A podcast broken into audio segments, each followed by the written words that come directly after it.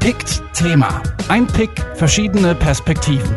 Hallo und herzlich willkommen hier im Podcast-Feed von Pict Thema. Ich bin Christian Bollert von Detektor FM und wir haben zusammen mit Pict in den letzten Jahren diesen Podcast hier betreut und wollen an dieser Stelle natürlich einmal Danke sagen. Und wer genau zuhört, der hört vielleicht auch schon raus, dass wir hier etwas verändern werden, denn das wird zumindest erst einmal die letzte Episode hier in diesem Podcast sein. Die Idee, sich auf ein Thema zu konzentrieren, finden wir nach wie vor spannend und offensichtlich ja auch viele von euch da draußen. Aber wir haben leider wirklich kein sinnvolles sinnvolles Modell gefunden, wie wir diesen Podcast langfristig finanzieren können. Und deswegen müssen wir an dieser Stelle sagen, vielen Dank für die Aufmerksamkeit, vielen Dank fürs Zuhören. Aber das ist hier definitiv erst einmal die letzte Folge in diesem Podcast-Feed. Und künftig werden wir aber beispielsweise bei Detector FM auch jeden Tag ein Thema in den Mittelpunkt stellen. Und zwar im Podcast zurück zum Thema, den es auch schon gibt seit Anfang Dezember und den es auch auf allen Podcast-Plattformen im Abo gibt. Ein täglicher Podcast also von Detector FM mit mit je einem Schwerpunkt. Aber natürlich wollen wir jetzt nicht einfach nur sagen, tschüss, wir sind dann mal weg, sondern wir wollen eine richtig große Sause machen, eine große Abschiedsparty hier in dieser letzten Folge, denn neben Pict haben wir uns für diese Ausgabe auch noch mit den Macherinnen und Machern von Realsatire zusammengetan und da wird es beim einen oder anderen schon klingeln. In München Ende des Jahres gab es einen Reporter Slam, den veranstaltet nämlich Realsatire und den Mitschnitt dieses Reporter Slams, den könnt ihr heute hier in dieser Folge hören. Mit dabei sind skurrile Geschichten von Oktoberfest-Fans aus dem Rheinland, der Geschichte hinter dem gefeierten Podcast 180 Grad und die fantastischen Musiker Bommi und Brummi, unter anderem mit einem Song über Klaas Relotius. Hier ist also der Mitschnitt des Reporter Slam von Pict, Realsatire und Detektor FM, aufgenommen im November in München. Du hast mich so oft angespuckt, geschlagen und getreten. War nicht sehr nett von dir, ich hatte nie darum gebeten. Deine Freunde haben applaudiert, sie fanden es ganz toll. Wenn du mich vermöbelt hast, doch jetzt ist das machtvoll. Gewalt erzeugt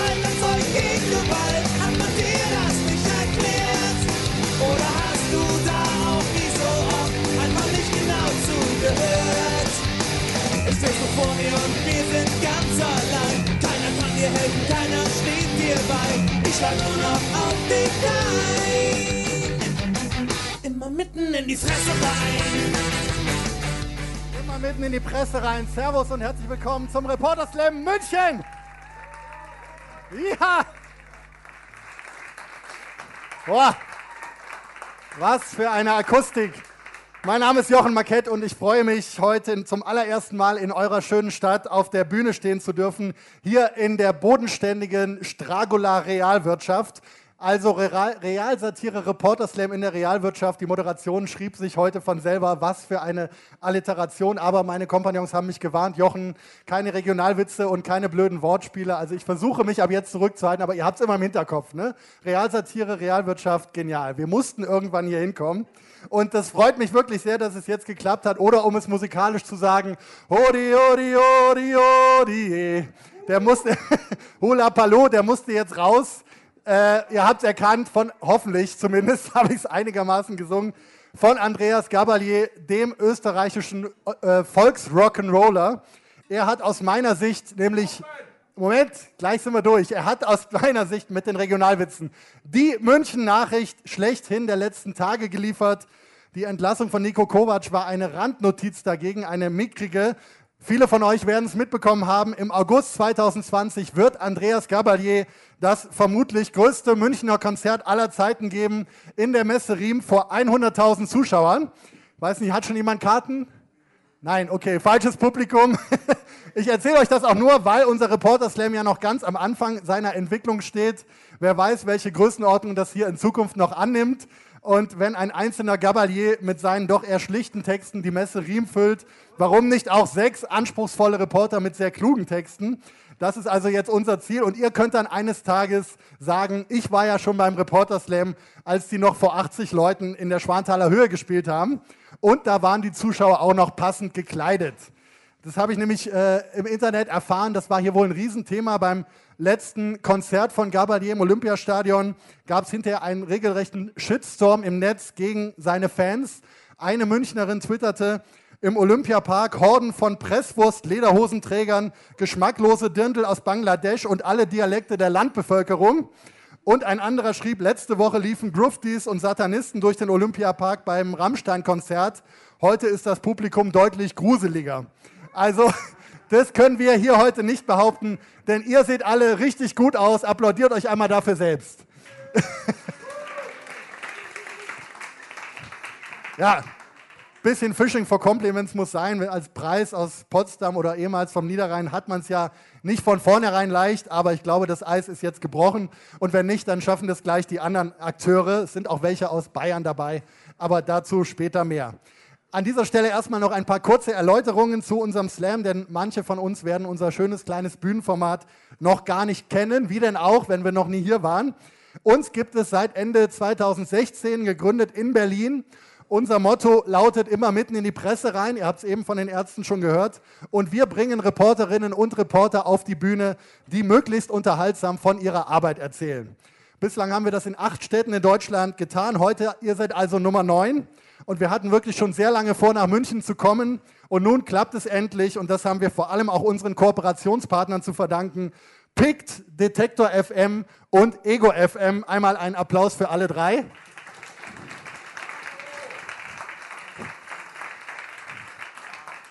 Und wenn ihr jetzt gerade nicht direkt mitgeschrieben habt, wer das war, keine Sorge, wir stellen sie euch auch kurz vor. Für PICT und Ego FM übernimmt das ein Mann, der sich selbst als verkrachten Historiker bezeichnet. Beruflich ist aber trotzdem was aus ihm geworden. Er ist Geschäftsführer von der August Schwingenstein Stiftung und von PICT. Herzlich willkommen, Markus von Jordan. Markus, PICT und Ego FM, deine Bühne. Ja, ich rede nicht gern vor so vielen Leuten. Nee, Gott. Ähm, äh, also, ja, herzlich willkommen. Ich bin echt aber total geplättet, total großartig, wie viele Leute da sind.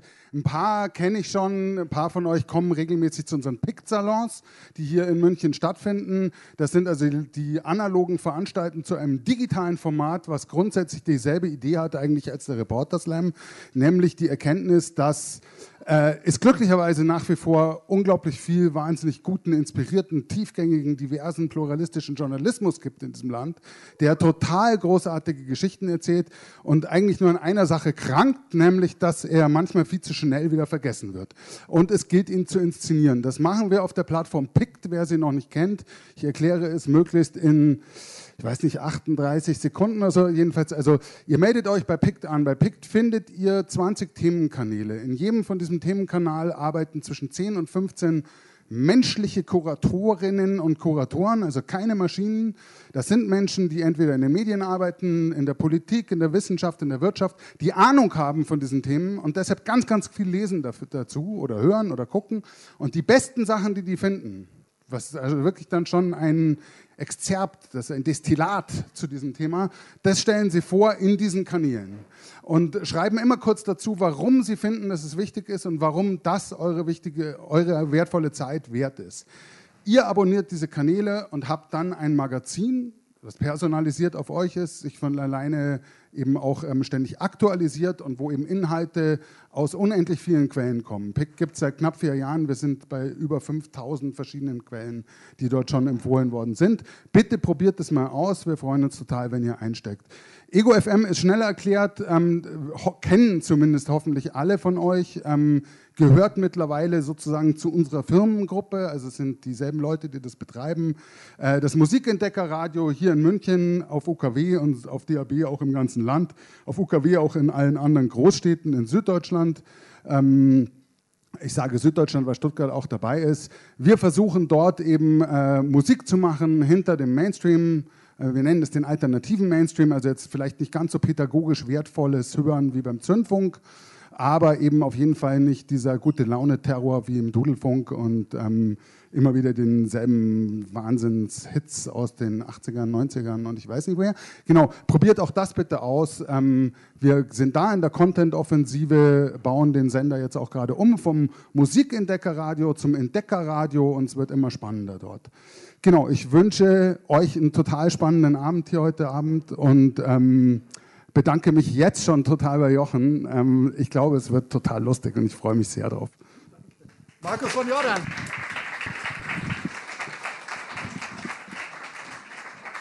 Ja, danke Markus. Für uns ist die Kooperation mit PICT eine Premiere. Hoffentlich folgen noch viele weitere gemeinsame Slams. Und wir feiern heute noch eine weitere Premiere. Erstmals wird von unserem Reporter Slam ein Podcast produziert, den ihr dann ab Anfang Dezember hören könnt. Und die Zusammenfassung des heutigen Abends. Ich hoffe ja, dass es euch so gut gefällt, dass ihr da noch ganz oft reinhören werdet. Und diesen Podcast verdanken wir einem Internetradio- und Podcast-Label, das heute mit uns allen seinen Geburtstag feiert. Detektor FM. Und genaueres dazu weiß einer der Mitgründer. Ihr seht ihn nachher auch noch als Reporter auf der Bühne, aber jetzt erstmal als Geburtstagsredner. Applaus für Christian Bollert.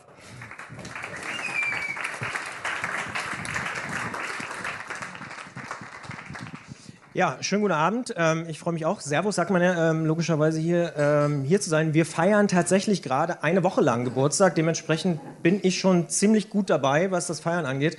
Heute früh noch in Hamburg losgefahren, jetzt äh, sieben Stunden. Ich habe die ganze ICE-Strecke mal abgefahren, Hamburg-Altona bis München Hauptbahnhof. Ähm, freue mich sehr, dass ich heute hier sein darf. Detektor FM ist auch relativ schnell erklärt. Wir sind seit zehn Jahren ein Podcast-Label und Online-Radio, was sich ganz klar journalistischen Themen und journalistischen Inhalten äh, widmet.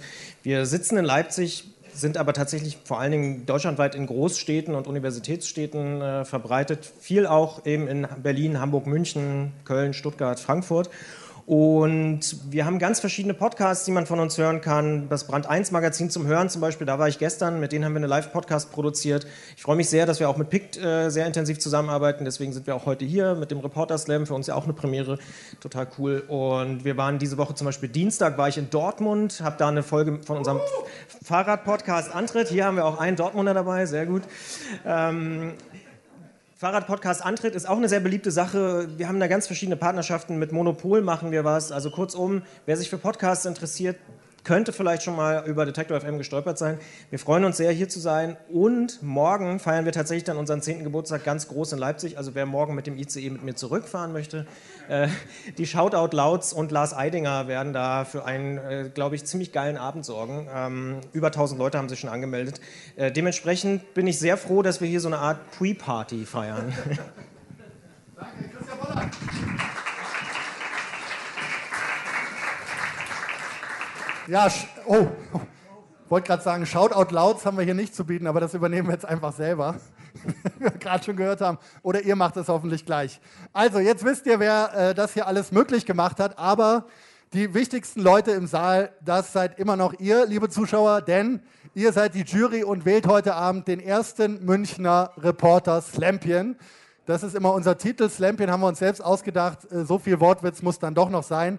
Ihr seht heute Abend sechs ReporterInnen auf der Bühne, die von einer eigenen Recherche berichten. Ich hole am Ende alle nochmal auf die Bühne und dann stimmt ihr per Applaus ab, wer für euch der oder die unterhaltsamste heute Abend war.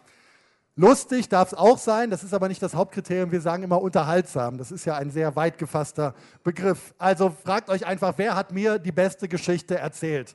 Und klatscht dann da am lautesten. Ich habe eine App als Dezibel-Messgerät auf dem Handy, die misst, äh, wer am lautesten beklatscht wird, ist unbestechlich und dann ermittelt sie den oder die Siegerin. Und der oder die nimmt dann einen sehr schönen Pokal mit nach Hause, den zeige ich euch nachher, der hat auch was mit München zu tun und er oder sie qualifiziert sich für unser großes Jahresfinale am 11. Januar 2020 in Berlin im Heimathafen vor dann ungefähr 500 Zuschauern. Da kommen wir immer noch nicht an Gabalier ran, aber es ist eine sehr schöne Atmosphäre. Wer sowieso am 11. Januar in der Hauptstadt ist, tragt euch den Termin ein. Heimathafen Neukölln, das machen wir dann zum dritten Mal. Ist wirklich ein Highlight.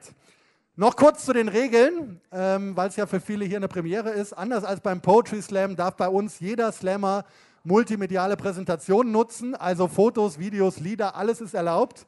Es gibt nur eine kleine Beschränkung und zwar eine zeitliche. Jeder hat zehn Minuten Zeit.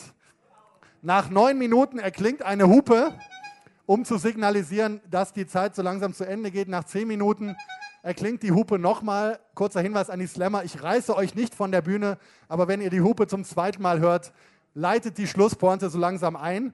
Wir brauchen jetzt nur noch einen Freiwilligen oder eine Freiwillige, die eine Uhr dabei hat und Spaß hat zu hupen.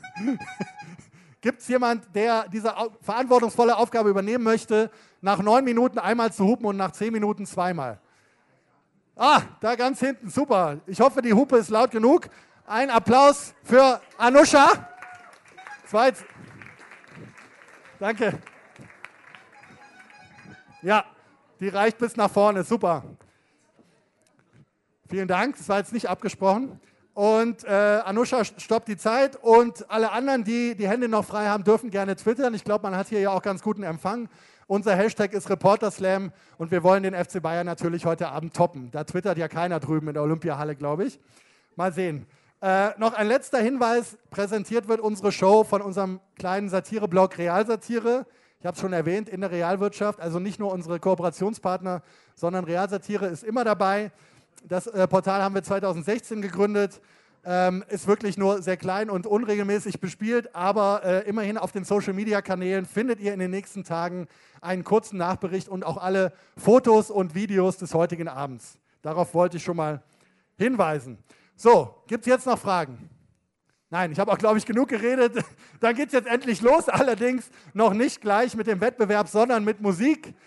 Andreas Gabalier hat uns angesprochen, dass er noch einen kleinen Testkick machen würde. Hula Paloo Nein, okay.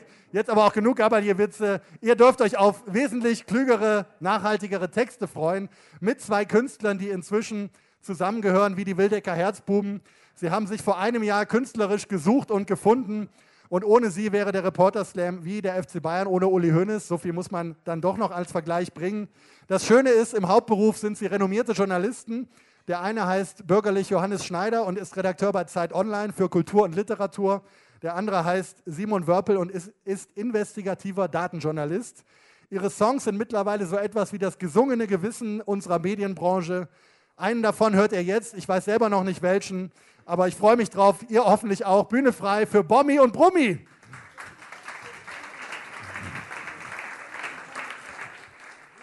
Das gesungene Gewissen, ich glaube, es hackt. Ähm, Jetzt muss ich hier noch irgendwie. Was macht dieses Geräusch? Ist das ein Spielautomat? Woran muss ich drehen? Ah, guck mal. Ähm, wir haben eben schon im Vorfeld darüber geredet. Ich halte das jetzt einfach die ganze Zeit fest, dann kann ich zwar nicht Ukulele spielen, aber ähm, nein, es wird super. Ich hab's doch schon. Ich hab's schon. Äh, unfähig, aber beharrlich. So sind wir in dieser Branche. Ähm,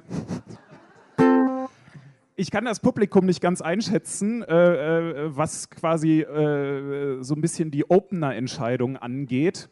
Ähm, ich mache hier mal so ein paar kurze Abfragen. Wer in diesem Raum macht was mit Medien? Ah, das sind gar nicht mal so viele.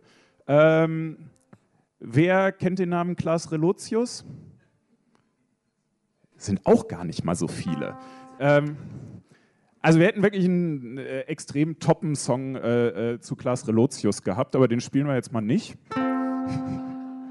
Nein, das, das, bringt ja nichts. Vielleicht, wenn später noch extrem gute Laune ist, dann äh, zerstören wir die mit diesem sehr ernsten Lied.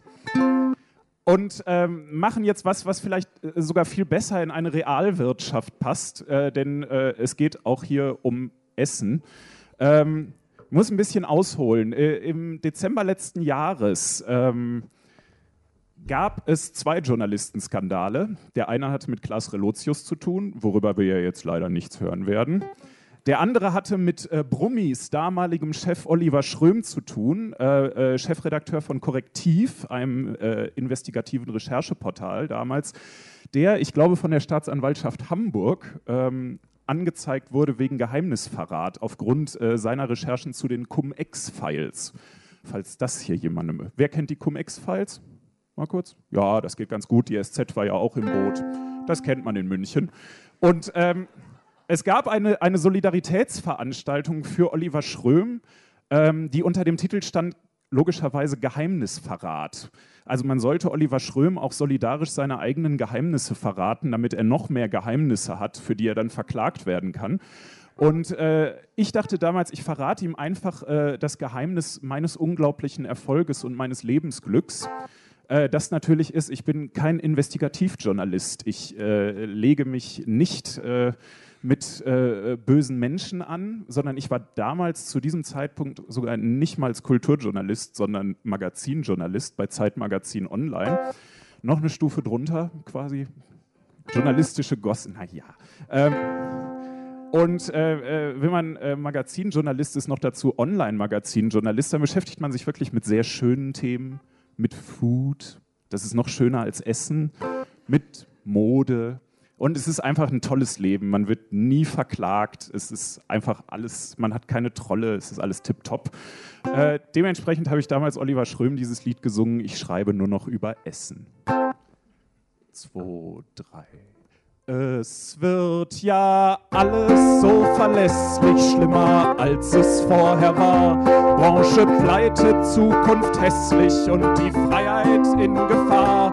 Staaten, Hirne und Charakter, alles rückt und ruckt nach rechts. Facebook macht alle beknackter und die Bank macht Kumm und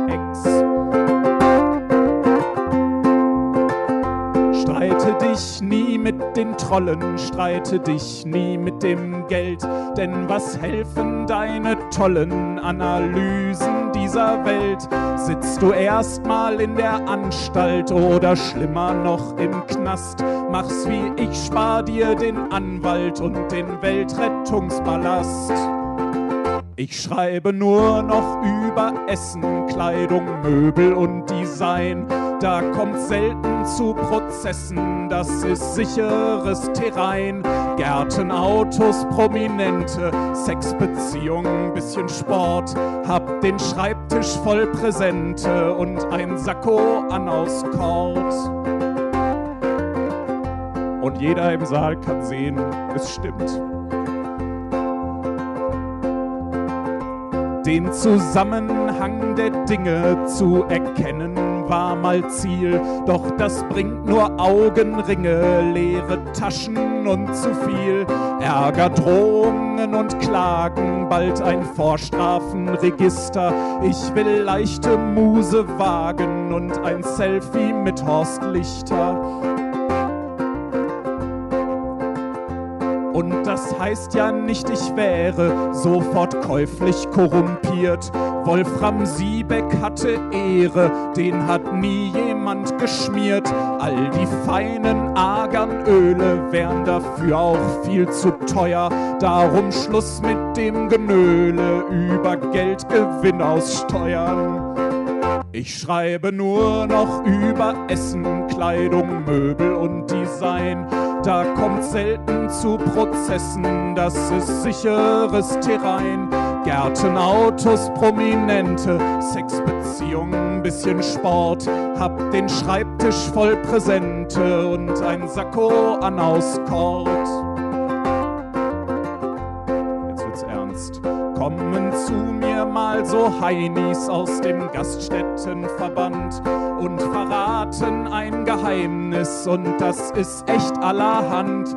Eine schmutzige Geschichte, in der es raucht und stinkt und knallt, werd ich nicht davon berichten, sonst holt mich der Staatsanwalt.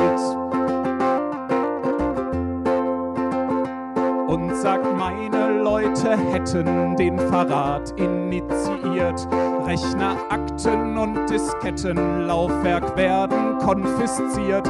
Ich sitz schockstarr in den Trümmern meiner Arbeit vieler Jahre. Der Bürohund ist am Wimmern und verliert vor Kummer Haare. Drum schreib ich nur noch über Essen. Ach, ich koche einfach selber in nem Landgasthof in Hessen. Draußen lachen alle Kälber. Lese niemals mehr ne Zeitschrift. Hab kein Netz, nicht einmal Edge. Es steht auf Tafeln was in Schreibschrift von Steak und Kartoffelwedges. Alle wir schreiben nur noch über Essen, Kleidung, Möbel und Design. Da kommt kommt selten zu Prozessen, das ist sicheres Terrain. Gärten, Autos, Prominente, Sexbeziehungen, bisschen Sport, haben den Schreibtisch voll Präsente und so sagt Kos an aus Kord. Viel Spaß bei den Slams. Dankeschön.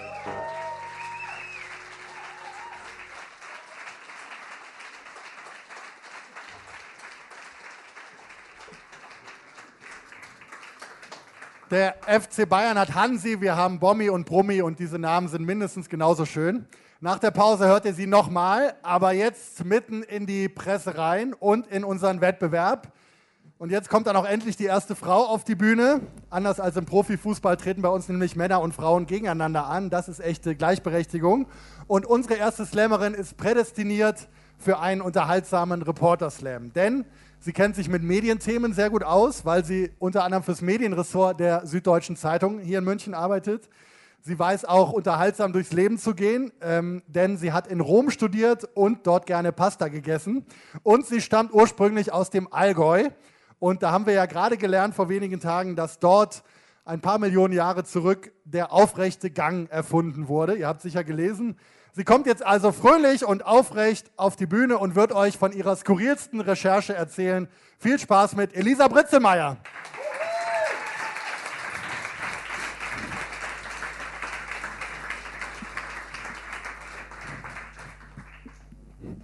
So aufrecht ist mein Gang dann doch noch nicht, dass ich da hochkomme.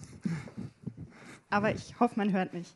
Ähm, ja, es wurden schon sehr viele von den Themen angerissen, über die ich jetzt gleich spreche. Ähm, Stichwort gut dabei, äh, Stichwort Zugfahren und Stichwort Andreas Gabalier.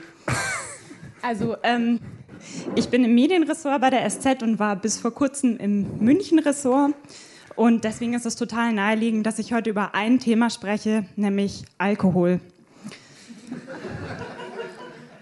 Alkohol jetzt nicht einfach so im Allgemeinen, sondern in einem besonderen Kontext. Äh, Alkohol im Kontext Oktoberfest, im Kontext auf dem Weg zum Oktoberfest.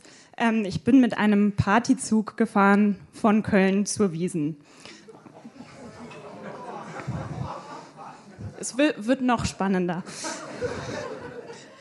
ähm, und zwar ist es so, man, ihr als Münchner wisst es ja wahrscheinlich, äh, Wiesen, großes Thema in einem München-Ressort die Leute wollen immer unglaublich viel dazu lesen und man fragt sich so ein bisschen, äh, wieso ist es jedes Jahr dasselbe? Aber offenbar geht man da auf sz.de und denkt sich, gibt es wohl wieder Bier? Ähm, dementsprechend ähm, planen wir da eben eine große Berichterstattung jedes Jahr und in dieser Planungsrunde äh, war ich die letzten Jahre immer mitverantwortlich, zusammen mit einem großartigen Kollegen, dem Martin Moser. Und in einer dieser, uh, genau, Martin-Fans anwesend, ähm, in einer dieser Runden schlug eine Kollegin vor, naja, es gibt doch diese Partyzüge, die fahren äh, extra aus NRW zur Wiesen, werden auch schon so vermarktet und Martin und ich so, jawohl, da fahren wir mit. Wir sind halt ähm, so als Lokalredakteure und Online-Redakteure, äh, wir, wir waren so gewöhnt, große Reisekosten hat man da eigentlich halt nicht. Also die bewegen sich immer so im Rahmen MVV-Ticket normalerweise. Deswegen haben wir versucht, das Ganze recht billig zu machen, war irgendwie so eine selbst auferlegte Challenge. Ähm, es war klar, wir müssen einmal in Köln übernachten, weil Partyzug fährt natürlich früh los. Und ähm, dann haben wir dieses Hotel gebucht, haben zusammen in einem äh, Zimmer übernachtet. War überhaupt kein Problem, wir verstehen uns sehr gut. Man erfährt dann auch Dinge über den Kollegen, sowas wie, was er für Schlafanzughosen trägt, dass er überhaupt Schlafanzughosen trägt naja, und dann war eben äh, morgens in der Früh Köln, Hauptbahnhof, Abfahrt, Partyzug 7.19 Uhr. Ähm, ja, und sagen wir mal, das Befremden ging am Bahnsteig schon los. Also da sieht man halt so Leute in trachtenartigen Gewändern und hat so, da war so eine Frau zum Beispiel, die hatte eine Tasche, da stand dann lecker Mädchen drauf.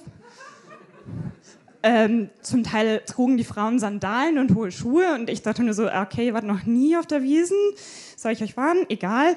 Am Ende der Zugfahrt waren die Füße schon schwarz, also was danach noch auf der Wiesen passiert ist, will ich gar nicht wissen. Und ähm, wir haben dann den Zug eben betreten, 7.19 Uhr. Wir waren normal angezogen, also kein Grund, da jetzt irgendwas Trachtenmäßiges zu tragen. Ähm, der Zug war schon eine Weile unterwegs, muss man dazu sagen. Wir haben halt gedacht, Köln steigen wir ein, weil äh, die können feiern. Also so Karneval und so, die haben es drauf. Und ähm, dieser Zug war eben schon unterwegs und dann sind da so Leute in ihren Karohemden. Einer dieser Typen wankt uns im Gang schon entgegen und äh, guckt uns so an in unseren normalen Klamotten und guckt mich so an und meint er so, ey, wo ist der Dirndl? Dieser Satz ist leider irgendwie hängen geblieben. Wir haben vielleicht auch einen Fehler gemacht, indem wir den zur Überschrift dieses Textes gemacht haben. Jedenfalls, ähm, ich habe eine Kollegin, die mich heute noch begrüßt, so über den ganzen Gang hinweg, wenn sie mich sieht. Ey, wo ist der Dirndl? Kommt gut. Ja, also 7.19 Uhr. Es ging dann auch gleich so weiter, kommt so die erste Durchsage im Zug. Ähm, hochkompetenter Zugbegleiter, der dann sagt, ja, herzlich willkommen auf unserer Fahrt, auf unserer feucht-fröhlichen Fahrt zu den Wieseen. Ja, 7.19 Uhr ähm, ist, man sollte jetzt nicht glauben, also wer jetzt denkt, das geht da langsam los, so mit Kaffee trinken und reinkommen oder so, nee. Also wer das denkt, hat, der ist noch nie Partyzug gefahren. 7.19 Uhr ist kein Grund, um kein Bier zu trinken. Ja, wer, wer fährt überhaupt mit so einem Partyzug? Multimedial und so. Die Fotos sind übrigens alle von dem großartigen Kollegen, den ich schon erwähnt habe, Martin Moser. Also Martin und ich haben da zusammen recherchiert. Ähm, ich immer so schön versucht, Unterhaltungen mitzuschreiben. Martin hat Fotos gemacht. Also wer fährt da so mit? Junggesellenabschiede, Junggesellinnenabschiede. Diese hier, ähm, die Deko haben sie sich alles selber mitgebracht, wie man das halt so macht. Sie hat noch wahnsinnig viel Proviant dabei. Irgendwann haben sie uns gefüttert. Ähm, man sieht es hier nur klein im Bild, aber also die hatten Strohhalme, die sahen aus wie kleine Penisse. Wer, wer fährt noch so mit im Partyzug? Zum Beispiel der Wodka-Mann. Der Wodka-Mann ähm, war schon länger unterwegs, also der ist schon um 4 Uhr früh und seit 4 Uhr früh unterwegs gewesen. Der Wodka-Mann hatte eine Strategie, die er mir so erklärt hat, er trinkt nur Wodka Energy. Und das aber wohl dosiert. Und dann sagt er so, naja, weißt du, wenn du 24 Stunden unterwegs bist, kannst du nicht nach zwei Stunden Stralle sein. Hat er recht. Der Wodka-Mann war dann irgendwann so im Laufe dieser Zugfahrt, er kam öfter mal vorbei und irgendwann hat man ihn schon gerochen, bevor man ihn sah. Ja, wer fährt noch so mit? Ähm, tatsächlich auch eine Runde mit älteren Leuten. Also da waren wir ganz begeistert, dass wir die kennengelernt haben. Herr Mondschau und seine Frau und ähm, die machen sonst so Kaffeefahrten und so. Die sind dann halt mal einen Partyzug gefahren, weil sie mal wieder auf, aufs Oktoberfest wollten, nach 40 Jahren wieder mal. Und äh, die hatten so kleine Weinfläschchen dabei, äh, weil es hieß ja in der Anleitung oder so in den Hinweisen davor, man dürfe keinen Alkohol mitbringen weil man soll ja das konsumieren, was es so an Bord gibt. Die eben ihre kleinen Weinfläschchen. Im Abteil daneben hat ein Junggesellenabschied gerade den Kölschfass angezapft. Ähm, ja, und irgendwann hat man sich dann so verbrüdert in diesem Partyzug. Ähm, da waren dann auch zum Beispiel so 18-, 19-Jährige, die Jungs aus 482. Die haben sich selber so genannt, das war nicht meine Erfindung. Ähm, die heißen so weil das Kaff, wo sie herkommen, mit 482 irgendwas die Postleitzahl anfängt. Stichwort Verbrüderung. Das ist Herr Mondschau mit Jonas aus 482. So, Höhe Koblenz fing man dann an mit dem Klopfertrinken auf dem Gang. Ja, hier nochmal die Jungs aus 482. Was man außerdem wissen muss, also ähm, der Partyzug ist halt eigentlich so ein ausrangierter alter Zug, hat ganz normal Abteile, wie man hier sehen kann. Und ähm, auf diesen Gängen zwischendrin muss man halt ja, sich die Zeit irgendwie vertreiben und dann spielt man halt Spiele, weil die Zeit geht ja nicht vorbei. Und ähm, man muss halt auch, wenn man da recherchiert, schon richtig drin sein. Also ja, wir machen vielleicht mal schnell weiter. Ähm, hier, das ist äh, zwischen den Abteilen mittendrin gibt es dann den Partywaggon. Also, weil ich weiß nicht, ob das Konzept klar wurde. Also, Wiesen ist ja einfach Saufen. Ist jetzt egal, wenn ihr da Tradition und Familie und bla bla, ja, ja, geht alles, aber Wiesen ist einfach Saufen. Die Leute, die mit dem Partyzug zu Wiesen fahren, denken sich, warum nicht schon vorher saufen? Und die haben dann praktisch so Party auf dem Hinweg, Party auf der Wiesen, Party auf dem Rückweg. Und wenn ihnen noch nicht genug Party ist, dafür gibt es dann den Partywaggon. Der Partywaggon im Partyzug, da steht man so rum, da ist die Bar, ähm, irgendwann schwankt man halt eher so und das Bier schwappt so gegen die Fenster. Und äh, im Partywaggon ist auch der DJ. Weil, also, und das ging natürlich auch ab 7.19 Uhr durch. Ähm, der DJ hat da halt eben so die ganze Zeit aufgelegt und alles Mögliche gespielt. Der hatte echt ein großes Repertoire, so eigentlich alles von Karneval über Wiesenhits bis Après-Ski. Und ähm, Stichwort Gabalier, ich kenne mich da schon ein bisschen aus. Ich war schon öfter mal auf der Wiesen, aber ähm, da habe ich wirklich noch Dinge gelernt. Zum Beispiel gibt es so ein Mickey Krause-Ding, das ist so oft die Melodie von I Am Sailing. Geht aber so, ich bin solo. Ähm, oder Schwarze Natascha, nur du. Also so ging das die ganze Zeit. Ja, irgendwann ähm, sind wir in Stuttgart gelandet, warum auch immer. Der Zug hat sich verfahren, angeblich Schuld der Deutschen Bahn.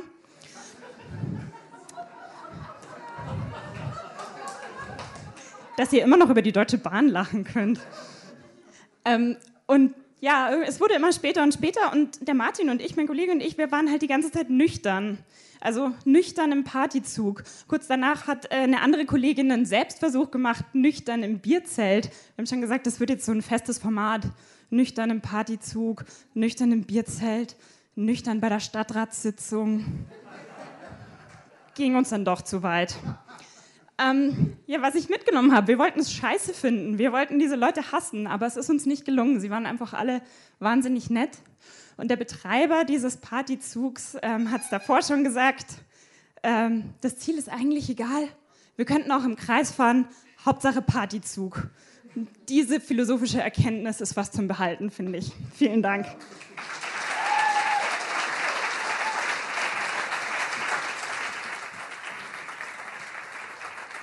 Elisa Britzemeyer.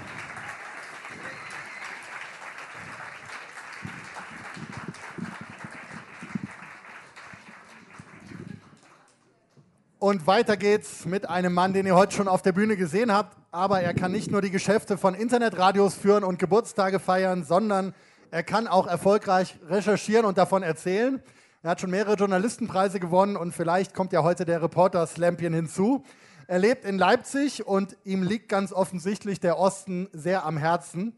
Vor wenigen Wochen hat er die vielbeachtete Initiative Wir sind der Osten gestartet, bei der mehr als 200 Menschen mit ihren Biografien für ein vielfältiges Bild von ostdeutschen Bundesländern werben. Googles mal, das lohnt sich. In seinem Vortrag heute geht es um ein Datum, das nicht nur für Ostdeutsche, sondern auch für Westdeutsche eine nicht ganz unwichtige Bedeutung hat. Bühne frei für Christian Bollert.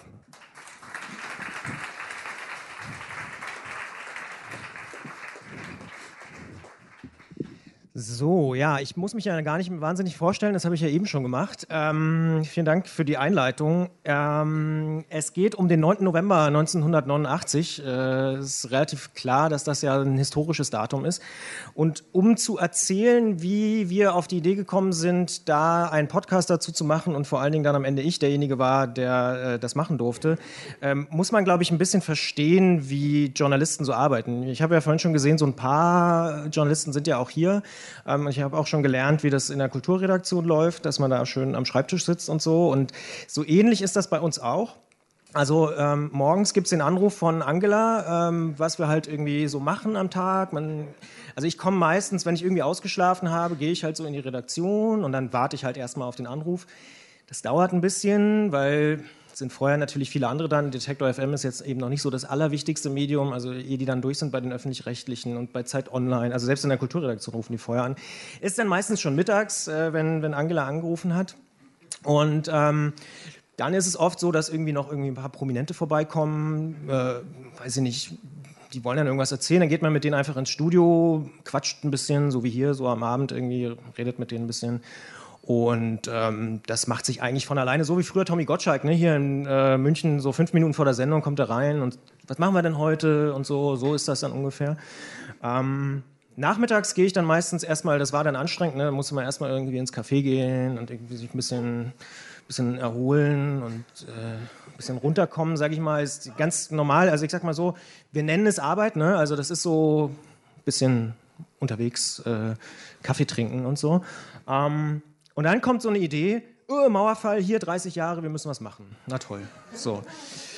Und dann kommt irgendjemand auf die Idee, hey, wir müssen mal raus aus der Redaktion, weg vom Schreibtisch, echte Menschen treffen und so.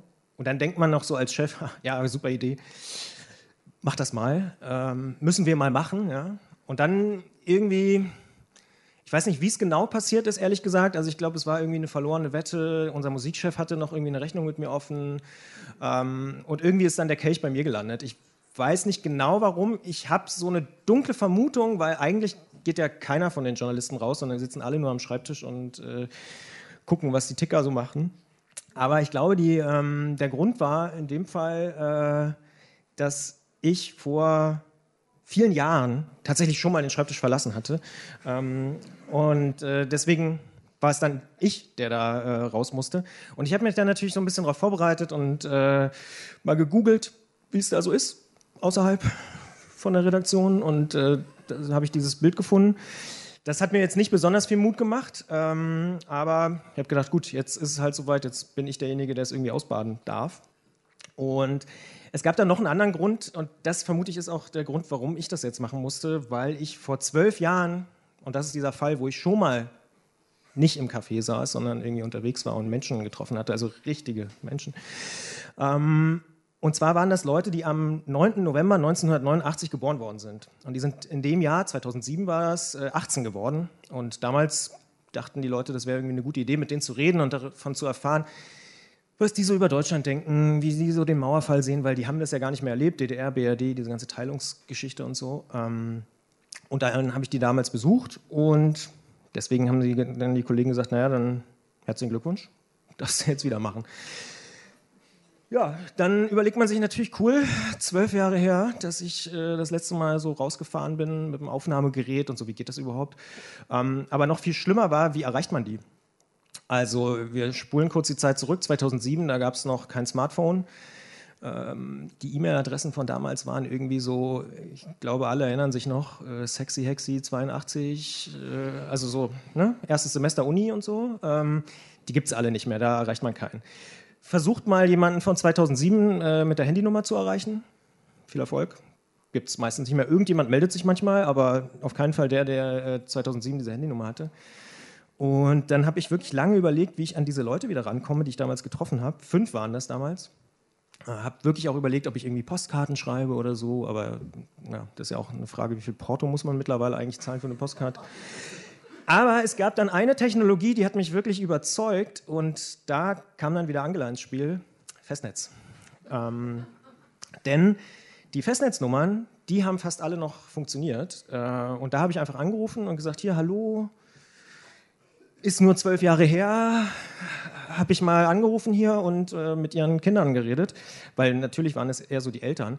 Und das war auch ziemlich... Ähm, unangenehm und peinlich, weil es war so wie, äh, ich weiß nicht, ob sich der eine oder andere an seine Kindheit erinnert, äh, aber wenn ich früher irgendwie bei Püffi, Baschi oder Püf, äh, Püfka äh, geklingelt habe und die Eltern gefragt habe, ob sie runterkommen spielen, so ein bisschen war das. Äh, ja, haben die vielleicht Zeit und sind die da und so. Wohnen die denn überhaupt noch da? Und ähm, naja, ähm, meistens hat das dann tatsächlich geholfen, dass ich dann irgendwelche E-Mail-Adressen oder Telefonnummern bekommen habe. Einmal gab es auch einen tollen Reporter-Moment. Man freut sich ja als Reporter, wenn man richtig coole, äh, besondere Situationen hat. Und zwar bei der einen, bei Maria, habe ich angerufen, ja, hallo, vor zwölf Jahren, ich habe es ja gerade schon erzählt, habe ich da angerufen, hm, ich würde gerne mit der Maria reden, vielleicht haben Sie ja noch einen Kontakt, die Handynummer stimmt ja nicht mehr und so weiter. Und dann meinte sie, die Frau am Telefon nur, äh, ich bin Maria, ich wohne jetzt hier im Haus meiner Eltern, das ist jetzt mein Haus. So, Knaller, weil ich hatte natürlich nicht auf Aufnahme gedrückt, ich hatte das nicht mitgeschnitten. Super, es geht schon mal super los. Also ähm, das war der Auftakt zu der Podcast-Serie. Dann habe ich alles mitgeschnitten, alle Telefonate. Nichts Cooles mehr passiert. So, ja. Ähm, so, dann hatte ich dann die Telefonnummern, ich wusste, wo die Leute wohnen. Ähm, Grimm bei Greifswald, äh, Frankfurt am Main, da wohnte Julia. Und Leipzig pra praktischerweise. Ich konnte also nach Leipzig mit dem Fahrrad fahren. Das war erstmal so zum Warmwerden ganz gut, um eben sich wieder zu gewöhnen an die Situation außerhalb der Redaktion. Und ähm, dann bin ich mit dem Auto nach Greifswald gefahren. Das war ganz schön, kam ich so an der Ostsee vorbei und so. Und mit dem Zug, ich fahre sehr gerne Zug, äh, wer mir bei Twitter folgt, kann das äh, am eigenen Leib erfahren. Ähm, und mit dem Zug bin ich dann nach Frankfurt am Main gefahren. Und das im Sommer. Alle anderen Leute waren irgendwie in Italien, an der Ostsee oder so. Ich saß im Zug oder Mietwagen und äh, habe mich mit den, mit den Leuten getroffen. Aber dann ist tatsächlich was ganz, äh, ganz Spannendes passiert. Äh, daraus ist dann dieser Podcast geworden und so sehen die Leute aus. Ähm, das sind wirklich wahnsinnig interessante Leute, weil sie sind halt zufälligerweise am 9. November 89 geboren, aber sie haben wirklich jeder eine ganz eigene Geschichte zu erzählen, was äh, sie so erlebt haben in den Jahren, was ihre Familie durchgemacht hat. Zum Beispiel Julia in Frankfurt, total ungewöhnlich. Deren Großeltern haben von den 60er Jahren in der DDR gelebt. Die sind geflüchtet aus der BRD, weil sie Kommunisten waren, damals verfolgt wurden, haben zehn Jahre in der DDR gelebt, sind dann wieder zurück, aber haben eine total gute Erinnerung an die DDR. Also ganz antizyklisch zu den normalen Erzählungen, die wir sonst so kennen. Ähm, Tom zum Beispiel hat sich sehr engagiert gegen die Nazi-Aufmärsche in Leipzig. Vielleicht erinnert ihr euch, äh, in Dresden läuft Pegida immer noch jeden Montag. In Leipzig hat es nicht geklappt, weil die Bürger irgendwie aufgestanden sind. Und Maria hat auch eine ganz interessante Geschichte. Die ist so quer durch Deutschland gereist, von Hamburg nach Köln und überall hin. Und daraus ist dann wirklich ein Podcast entstanden, der heißt einfach relativ einfach Julia, Maria und Tom. Das sind nämlich diese drei äh, Leute. Und den Podcast kann man überall da hören, wo es Podcasts gibt. Ihr wisst äh, wahrscheinlich alle, wie das geht. Ähm, wenn nicht, Google ist dein Freund. Ähm, und da sind sehr, sehr schöne Geschichten entstanden. Und vor allen Dingen habe ich viel Feedback bekommen von Angela noch nicht, ehrlicherweise. Die hat, ich weiß nicht, ob sie noch nicht gehört hat oder vielleicht hat sie auch noch nicht geschafft, mir irgendwie einfach zu sagen, wie es war. Aber viele Zehntausende Menschen haben das gehört und viele haben das auch äh, sehr, sehr positiv gefunden.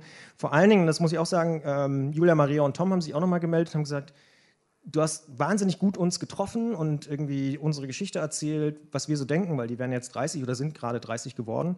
Ähm, und im Zuge dieser, dieser Recherche ähm, zu diesem Podcast eben, habe ich eben dann doch gemerkt, dass wir jetzt so 30 Jahre äh, nach dem Mauerfall da doch noch einen riesen Redebedarf haben. Und ich habe natürlich vorhin genau aufgepasst, ne, mit den, wie das so ist mit den Regeln und so, äh, wer hier gewinnen kann und was man dann so machen muss. Und mir ist schon klar, jetzt müsste eigentlich so die richtig geile Pointe kommen. So, ne? Jetzt kommt irgendwie so der, der Mega-Scherz.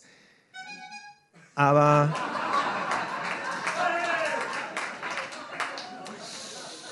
Ja. Die schlechte Nachricht ist, es gibt tatsächlich keinen Scherz. Also es ist wirklich so, ähm, durch die Beschäftigung mit diesen drei Biografien habe ich im Sommer nochmal gemerkt, dass wir, glaube ich, alle, sowohl die Ostdeutschen als auch die Westdeutschen, jetzt mal jenseits dieser Klischees vom Jammer-Ossi und Besser-Wessi und was wir da irgendwie alles Anfang der 90er hatten, ähm, noch nicht richtig uns zugehört haben und dass teilweise Leute aus dem Ausland, irgendwie aus Manchester oder selbst aus den USA, Leuten viel mehr zuhören und auf ihre Biografien eingehen und dass diese drei Leute ein Beispiel dafür sind, wie das eben auch nicht 1989 zu Ende gegangen ist. Und deswegen habe ich nicht nur dann nachts das alles zusammengepuzzelt und daraus diesen Podcast gemacht, sondern engagiere mich mittlerweile eben für diese Initiative Wir sind der Osten.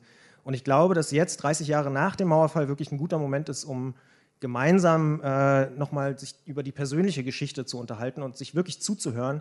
Ähm, weil ein Vater zum Beispiel aus Dortmund hat gesagt, für mich war der Mauerfall wie die Fußball-WM 1990 ein Fernsehereignis.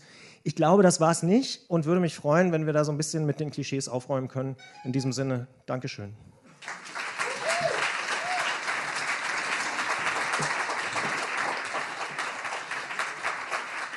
Christian Bollert.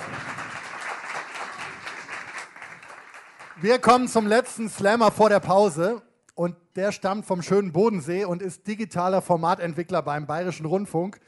Und dass er heute hier ist, ist eine Gefahr sowohl für mich als auch für euch. Mir könnte er den Job als Moderator streitig machen, denn er war lange Stadionsprecher beim Volleyball-Rekordmeister VfB Friedrichshafen. Und wahrscheinlich könnte er mir jetzt hier ganz locker sagen, Jochen, geh mal an die Bar, ich zeig dir jetzt mal, was eine richtige Moderation ist. Und für euch gilt die Warnung, unser nächster Slammer ist auch noch Gesellschafter einer Firma, die Escape Rooms betreibt.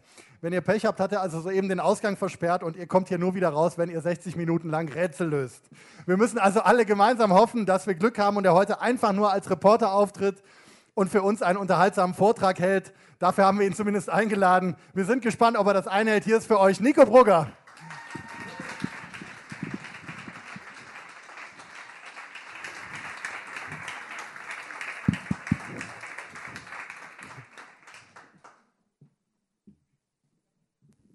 Vielen Dank, Jochen. Ja. Geht's gut? Gut, freut mich. Ich bringe euch eine Geschichte mit, ähm, die heißt, wie ich 16.000 Euro loswerden musste und keiner sie wollte. Ähm, und ich bin mir nicht ganz sicher, wie rechtlich relevant die Geschichte noch ist. Deshalb vielleicht vorneweg sind wir, sind wir unter drei, kann ich euch trauen? Ja? Dir? Ja, dir traue ich. Okay. Alles klar. Also ähm, deshalb aber auch keine Fotos und keine Videos und sagen wir mal, die Namen habe ich leicht verfremdet, aber äh, das tut der Geschichte keinen Abbruch. Ähm, wir befinden uns schon ein bisschen zurück. Ich habe gerade mein erstes Radiopraktikum fertig gemacht und habe den ersten Job als Reporter gekriegt bei, sagen wir, Radio Gute Laune. Das war der Sender ähm, im, sagen wir mal, süddeutschen Raum. Und ähm, bei Radio Gute Laune, einen Hinweis habe ich noch, wir haben die besten Hits der 80er, 90er und von heute gespielt. Also, das war ähm, der Sender. Und der hatte auf einmal Geld zu verschenken. Ich weiß nicht, sind Leute aus der Radiobranche hier? Ja. Wann gibt es Geld zu verschenken beim Radio?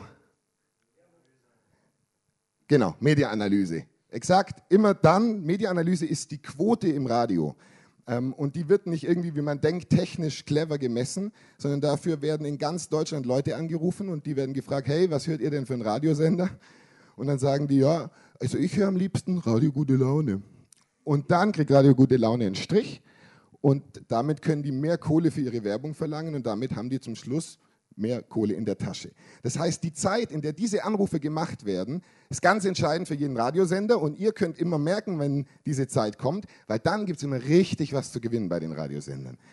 5000 Euro, weil man irgendein Geräusch errät, 50.000 Euro, weil man den richtigen Zehner in der Tasche hat so, das sind so die Spiele, die kennt man überall. So, und bei Radio Gute Laune, da war man natürlich total verrückt anders. Und deshalb haben die sich ein anderes Spiel ausgedacht. Ähm, und dafür war ich jetzt zuständig. Das Spiel ging folgendermaßen. Es, also wichtig, das richtig zu verstehen. Es klingelt im Radio, so eine Türklingel, Ding Dong. Und dann müssen die Radio Gute Laune Hörer weil sie nicht nur Fans der 80er, 90er und Hits von heute sind, sondern weil sie auch so gerne morgens die Tür aufmachen, müssen an die Tür gehen und schauen, ob ich da zufällig davor stehe. Das war das Spiel. Also klingelt's bei uns im Programm, klingelt bei euch die Kasse, aber nur wenn Radio Gute Laune Nico vor eurer Tür steht. So, und das Problem war, ich glaube, dass ganz viele nicht verstanden haben, dass Radio Gute Laune Reporter Nico nicht klingelt. Ich habe nicht geklingelt. Im Radio hat es geklingelt. Okay, also ich sollte dann auf jeden Fall ähm, das machen. Und ähm, ich hatte einen schwäbischen Chef und äh, der meinte dann zu mir, also 5000 Euro, um 5000 Euro ging es zunächst. Und der meinte dann zu mir, ähm, Du Nico, da muss jetzt aber in der ersten Woche nicht unbedingt jemand gewinnen. Gell?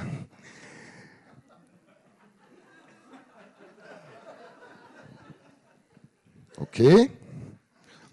Und wenn man den Chef kennt, dann wusste man, das meint er exakt ernst. Da darf keiner gewinnen in der ersten Woche. Also war beauftragt der ersten Woche für mich, okay, auf gar keinen Fall jemand gewinnen. Wie macht man das? Naja, man fährt an dunkle Häuser. Also man fährt an Häuser, wo die Rollläden unten sind, wo keine Autos da sind, wo offensichtlich niemand lebt.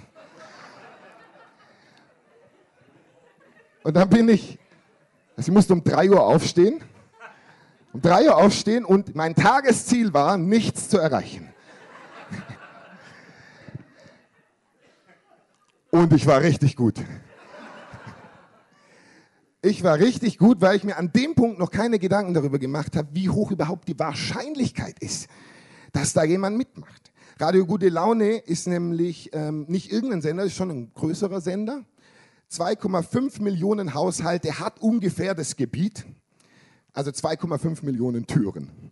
Und mich halt. So. Also erste Woche war nur insofern bemerkenswert, als dass ich ähm, war auch nicht gekleidet oder irgendwie besonders, sondern ich war halt so, wie ich bin bin morgens im Dunkeln auf Grundstücke mit dem Handy am Ohr. Also so war ich dann immer verbunden und dann haben die immer zu mir geschaltet, morgens 5.40 Uhr, Mensch Nico, du bist schon wieder unterwegs, wo stehst du heute? Und dann sage ich, ja, ich sehe mal wieder eine Tür und zwei Fenster und jetzt schauen wir mal, ob jemand aufmacht. Auch das szenische Beschreiben ist so irre, gell? Einmal in der Stunde habe ich irgendwie ein Haus szenisch beschrieben. So, und die erste Woche also äh, habe ich dann geschafft, ich sage mal so, gut, dass wir nicht in Texas waren. Da wäre der Job vielleicht ein bisschen gefährlicher mit den fremden Grundstücken, aber im Schwäbischen, da sagen wir mal so, sind Waffen nicht so entscheidend. Man kauft nicht viel Waffen, man kauft Bausparverträge und die töten einen nicht. Okay, also erste Woche hatte ich geschafft, zweite Woche dann der Chef. Ja, Nico, äh, jetzt dürfte schon langsam jemand gewinnen, gell? Die Leute werden nervös. Alles klar, habe ich ihm gleich gesagt, ich glaube gar nicht, dass das funktioniert, aber wir müssen halt unsere Chancen erhöhen. Das heißt, ich, Radio Gute Laune Gewand, Radio Gute Laune Auto, ähm, wir haben dann immer schon mal gesagt, in welche Region wir ungefähr fahren.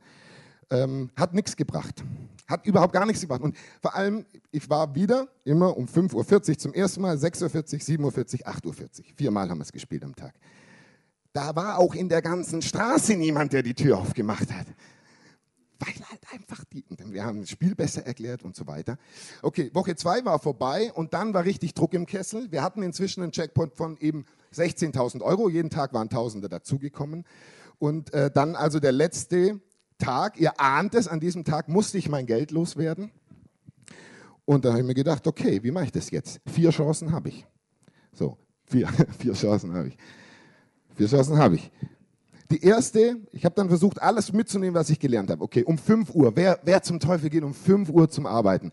Das sind irgendwie Facharbeiter und so habe ich gedacht, ja, okay, wie können wir da die Wahrscheinlichkeit steigern? Bin ich vor sehr große Häuser, vor Hochhäuser oder schwäbische Hochhäusle eher, waren eher Hochhäusle ähm, und habe mich unten hingestellt in der Hoffnung, dass da so viele Menschen wohnen, dass dann ja vielleicht zufällig jemand gerade die Tür aufmacht und ich den quasi das hat keiner, hat keiner. Okay, äh, zweite Chance war dann um 6 Uhr. Ähm, ein Trick von mir war natürlich inzwischen, ich bin natürlich nicht mehr an dunkle Häuser, nur noch an ganz helle und so weiter. Super war, wenn ich in äh, das Fenster gucken könnte, wo viele ihre Küche haben. So, dann kann ich schon mal reinsehen und kann mich ja schon mal so ein bisschen, kann ja schon so ein bisschen auf und ab gehen vor dem Fenster. War ja jetzt auch angekleidet entsprechend. Ähm, und da habe ich mir so ein junges Pärchen rausgesucht, weil äh, da dachte ich, okay, die sind verlässlich, die kann man einschätzen. Die haben nicht gefrühstückt und damit waren die halt einfach fünf Minuten vor mir weg. Und mein ganzer Plan war dahin. Ich habe dann auch so schnell kein Haus mehr gefunden, wo ich noch hin konnte. Also die Chance aufgespielt. Zweitletzte Chance, habe ich gedacht, okay, ich habe recherchiert, wann macht der Kindergarten auf in diesem Ort. 8 Uhr, 7.40 Uhr, Weg zu circa 5 bis 10 Minuten, das könnte hinhauen. Zwei kleine Kinder, habe ich wieder durchs Fenster gesehen.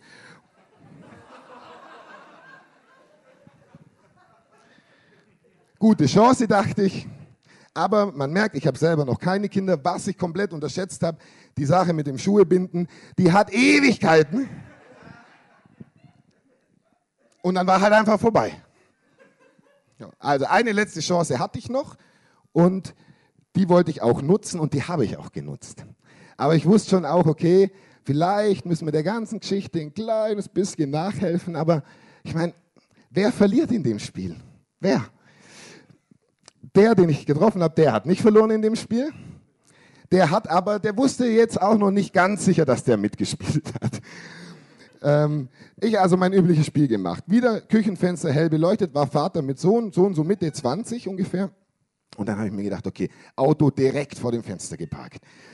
Auf und ab gegangen, Radiosender bereits in der Leitung gehabt und so, habe gedacht, ja, von der Straße kann ich ja schon mal erzählen.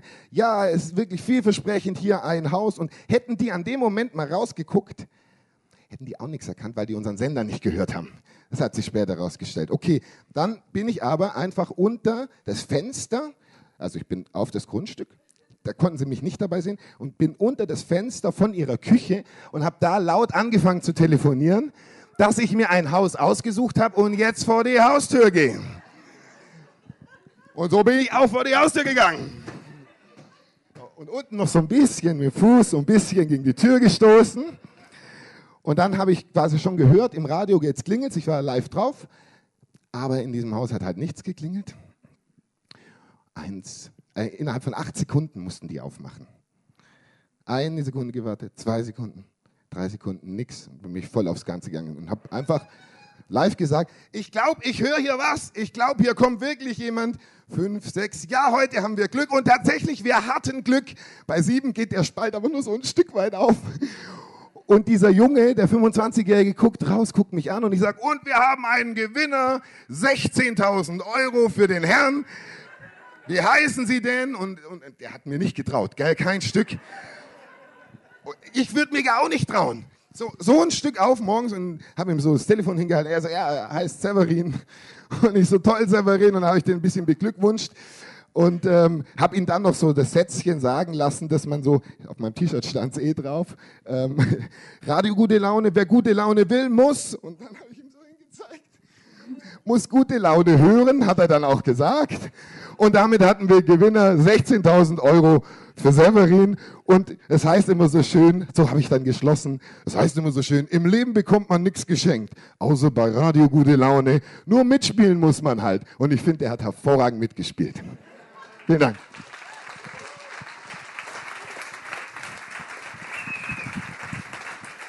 Nico Brugger.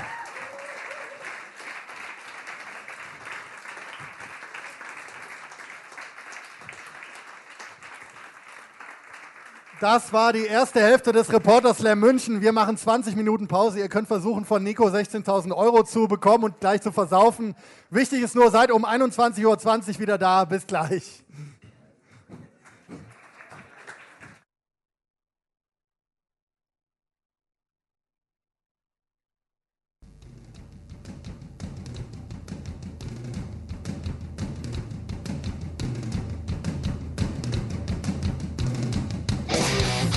Hast mich so oft angespuckt, geschlagen und getreten.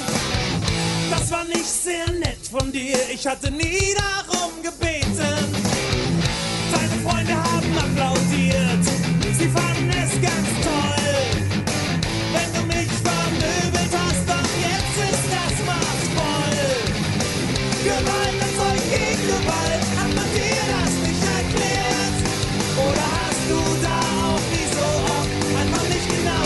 zugehört? Ich stehst du vor mir und wir sind ganz allein. Keiner kann dir helfen, keiner steht dir bei. Ich schlag nur noch auf dich ein. Immer mitten in die Fresse rein. Immer mitten in die Presse rein. Herzlich willkommen zurück, München. Ja, vielen Dank, vielen Dank. Schön, dass ihr geblieben seid, immer noch nicht zur Olympiahalle geht. Ist da irgendwas Relevantes passiert? Hat jemand im Netz geguckt? Nein. Uli Hoeneß ist tatsächlich abgetreten, wahrscheinlich. Wenn nicht, werden wir das hier noch auf der Bühne verkünden. Ähm, formal erwartet euch jetzt der gleiche Ablauf wie in der ersten Hälfte. Ein Song und drei Slam-Vorträge. Aber inhaltlich gibt es natürlich keine Wiederholung, neue Reporter-Themen und auch ein neuer Song von unseren beiden Barden. Und ihr werdet sehen, es ist ein top aktuelles Lied, es ist hochpolitisch und es ist auch noch lustig. Begrüßt also nun wieder mit einem angemessen vorfreudigen Applaus Bommi und Brummi.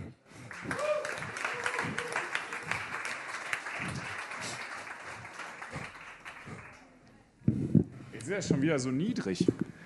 Moment. Ist alles live. Ähm, ich muss noch mal kurz abfragen, ähm, äh, wer kennt hier noch mal Klaas Relotius? ähm, wer kennt Christian Lindner? Okay, das sind mehr, das sind eindeutig mehr. Ähm, also singen wir ein Lied über Christian Lindner.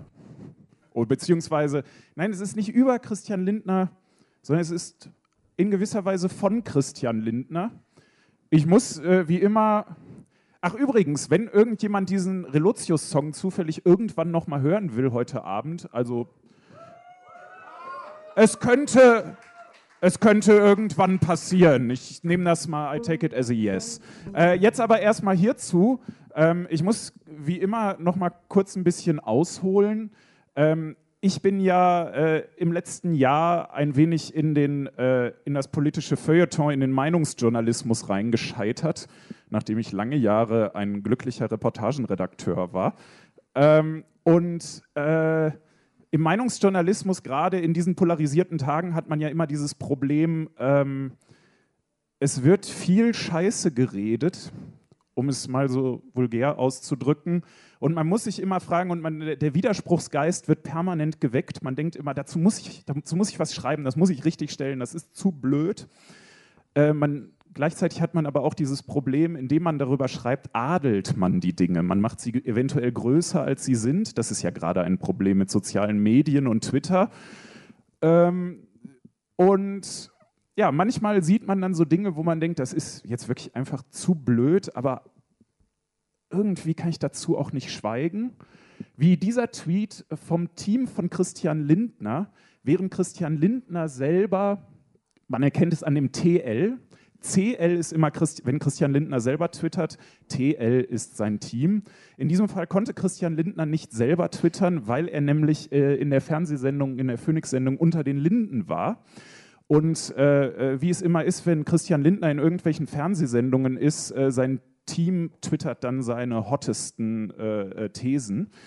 Ähm, in diesem Fall jene, man ahnt vielleicht schon, es geht um äh, Klimawandel und Klimapolitik und soll es jetzt mehr Verbote geben? Oh, Verbote, es können, Verbote ist verboten. Ähm, Christian Lindner, selbstbewusst, ich will nicht verzichten und will auch nicht, dass andere verzichten müssen. Ich will durch die beste und neueste Technik erreichen, dass die Menschen frei leben und sich frei bewegen können, während wir gleichzeitig etwas für den Klimaschutz tun. Das ist so, wo man so denkt, oh, als, gerade wenn man sich mit diesen Themen beschäftigt hat, dass man denkt, ich vertraue dir null. Äh, gleichzeitig denkt man aber auch, okay, da muss man jetzt auch eigentlich nichts drüber schreiben, aber es ist ein Lied. Es ist ein Lied. Ich will nicht verzichten und ich will auch nicht, dass andere verzichten müssen. Ähm, ich habe dann bei Twitter so einen kurzen 40 Sekunden Soundbite, äh, wo ich quasi einen Refrain aus diesem ersten Tweet gemacht habe. Daraufhin kriegte ich eine Antwort von einem äh, Ex-Kollegen vom Tagesspiegel, der dann schrieb: Hier hast du diesen Antwort-Tweet von Christian Lindner in einer der Diskussionen unter dem Ursprungstweet gesehen. Das ist doch die Bridge. Wir möchten, dass niemand ausgeschlossen wird für den Fall, dass sie sich diesen Verzicht nicht leisten können. Daher der Fokus auf Forschung und Innovation, damit wir ökologische und ökonomische Ziele in Einklang bringen können. TL. Und da habe ich gesagt, das ist die Bridge. Wir haben einen Refrain, wir haben eine Bridge, aber wir haben quasi, wir haben noch keine, für zur, zur richtig geilen Rockballade fehlt noch die Geschichte. Die habe ich dann drumherum geschrieben man muss immer gleich klarstellen, in dieser Geschichte kommt jetzt nicht Christian Lindner vor, aber sagen wir sein 18-jähriger Wiedergänger. Er ist fiktiv, das muss man immer dazu sagen. Wir sind ja auch seriöse Journalisten. In diesem Fall sind wir aber Quatschliedermacher. Die Geschichte ist fiktiv, die Tweets sind echt. Eins, zwei, drei, vier.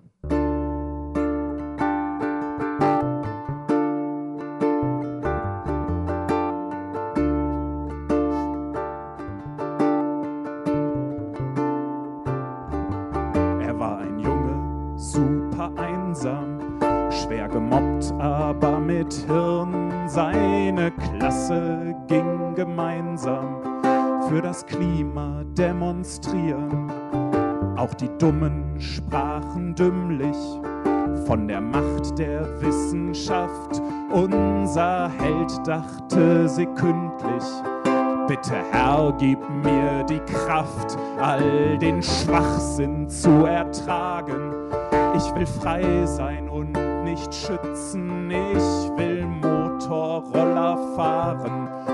Wem soll es denn bitte nützen, wir alle monolithisch uns fürs selbe Ziel verwenden? Ich bin freiheitlich politisch, mag die Erde auch verenden. Und jetzt geht's ab. Ich will nicht verzichten und ich will auch nicht, dass andere verzichten müssen. Jeder Vogel ist frei, bis er ausstirbt. Ihr solltet das wissen. Ich will mit der besten und neuesten Technik erreichen, dass wir fliegen wie er nun. Während wir gleichzeitig ein bisschen für den Klimaschutz tun.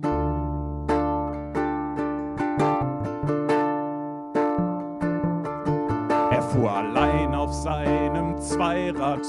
Zu den jungen Liberalen, die schickten ihn dann gleich ins Freibad, wo sich die Jungen Liberalen, er möge dort die Hotten Crispies für den Freiheitskampf gewinnen, vollgepackt mit gelben Frisbees zog er engagiert von hinnen und er traf dann auch gleich eine, sagte, ey, erklär mal an, was er mit smarte Lösungen meine. Und mit Gretas Klimawahn, er sagte, ich will Stadtverbote für Deutschland positive Visionen. Ich will ne Flatrate Schnitzelbrote und Pizza Auslieferungsdrohnen.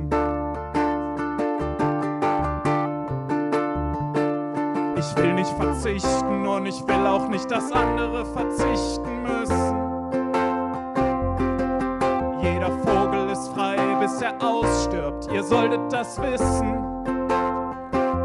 Ich will mit der besten und neuesten Technik erreichen, dass wir fliegen wie er nun.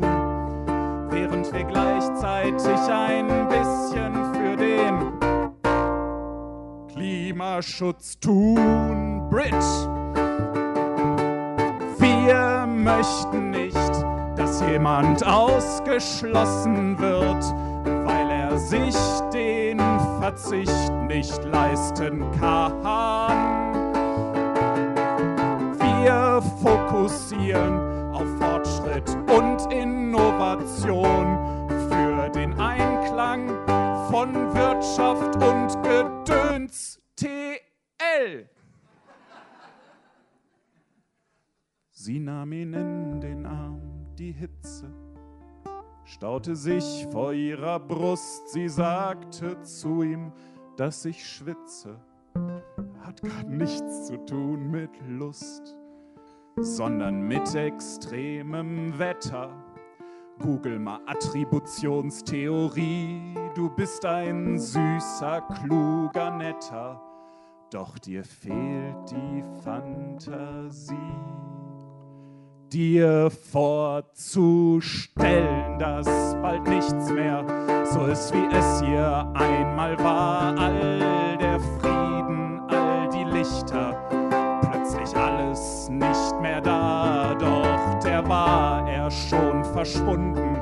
Zwei Dutzend Frisbees in der Hand und belästigte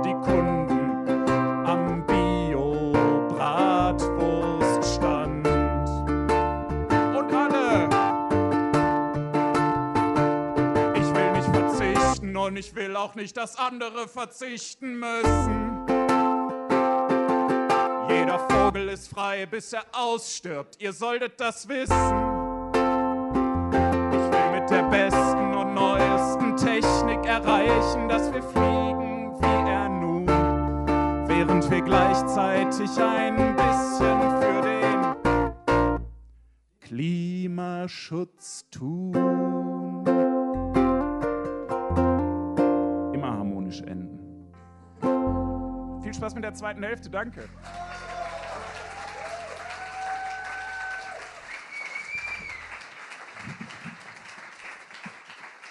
Bormi und Brummi. Ihr könnt sie auch auf YouTube abonnieren. Der Kanal heißt MC Eisbommi. Da gibt es ihn überwiegend solo, aber wir arbeiten daran, den Kanal auszuweiten. So, aber jetzt wieder mitten in die Presse rein und in unseren Wettbewerb. Und es ist höchste Zeit, dass wir endlich wieder eine Frau auf die Bühne holen.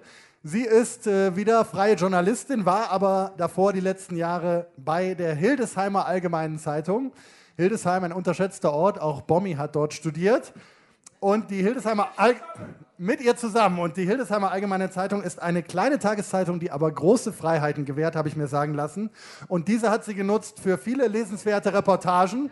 Sie war zum Beispiel mit der Seenotrettung unterwegs, aber auch mit einem Staubsaugervertreter. Loriot lässt grüßen.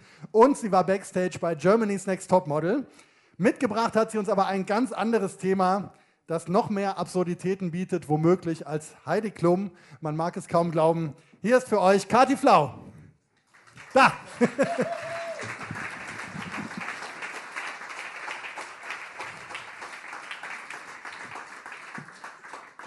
Hi, ich bin Kathi. Hallo. Und ähm, ich komme aus Hildesheim, genau, wie Jochen gesagt hat. Und das ist ja ein Ort, ähm, der vor allem in Debütromanen vorkommt. Das liegt daran, dass es bei uns ein Literaturinstitut gibt und da studieren die Leute dann schreiben und wenn sie damit fertig sind, dann schreiben sie einen Roman, in dem irgendwas vorkommt, das sie kennen. Und das ist dann Hildesheim und meistens schreiben sie, dass sie es da richtig scheiße fanden. Und folgerichtig gehen sie dann auch weg und werden woanders berühmt mit ihren Romanen. Im zweiten kommt Hildesheim dann nicht mehr vor. Und weil ich nie berühmt werden wollte, bin ich da geblieben und schreibe für die Hildesheimer Allgemeine Reportagen. Die haben bei uns immer regionale Themen, ähm, was meistens auch sehr, sehr toll ist, weil man so in so ganz kleine Prozesse reinschaut und in so Wohnzimmer. Und ähm, einmal habe ich zum Beispiel, genau, ähm, bei uns gibt es so Mitnahmebänke. Das sind Bänke auf den Dörfern. Da kann man ähm, per Anhalter quasi in die Stadt fahren. Wenn einen einer mitnimmt, das macht aber keiner.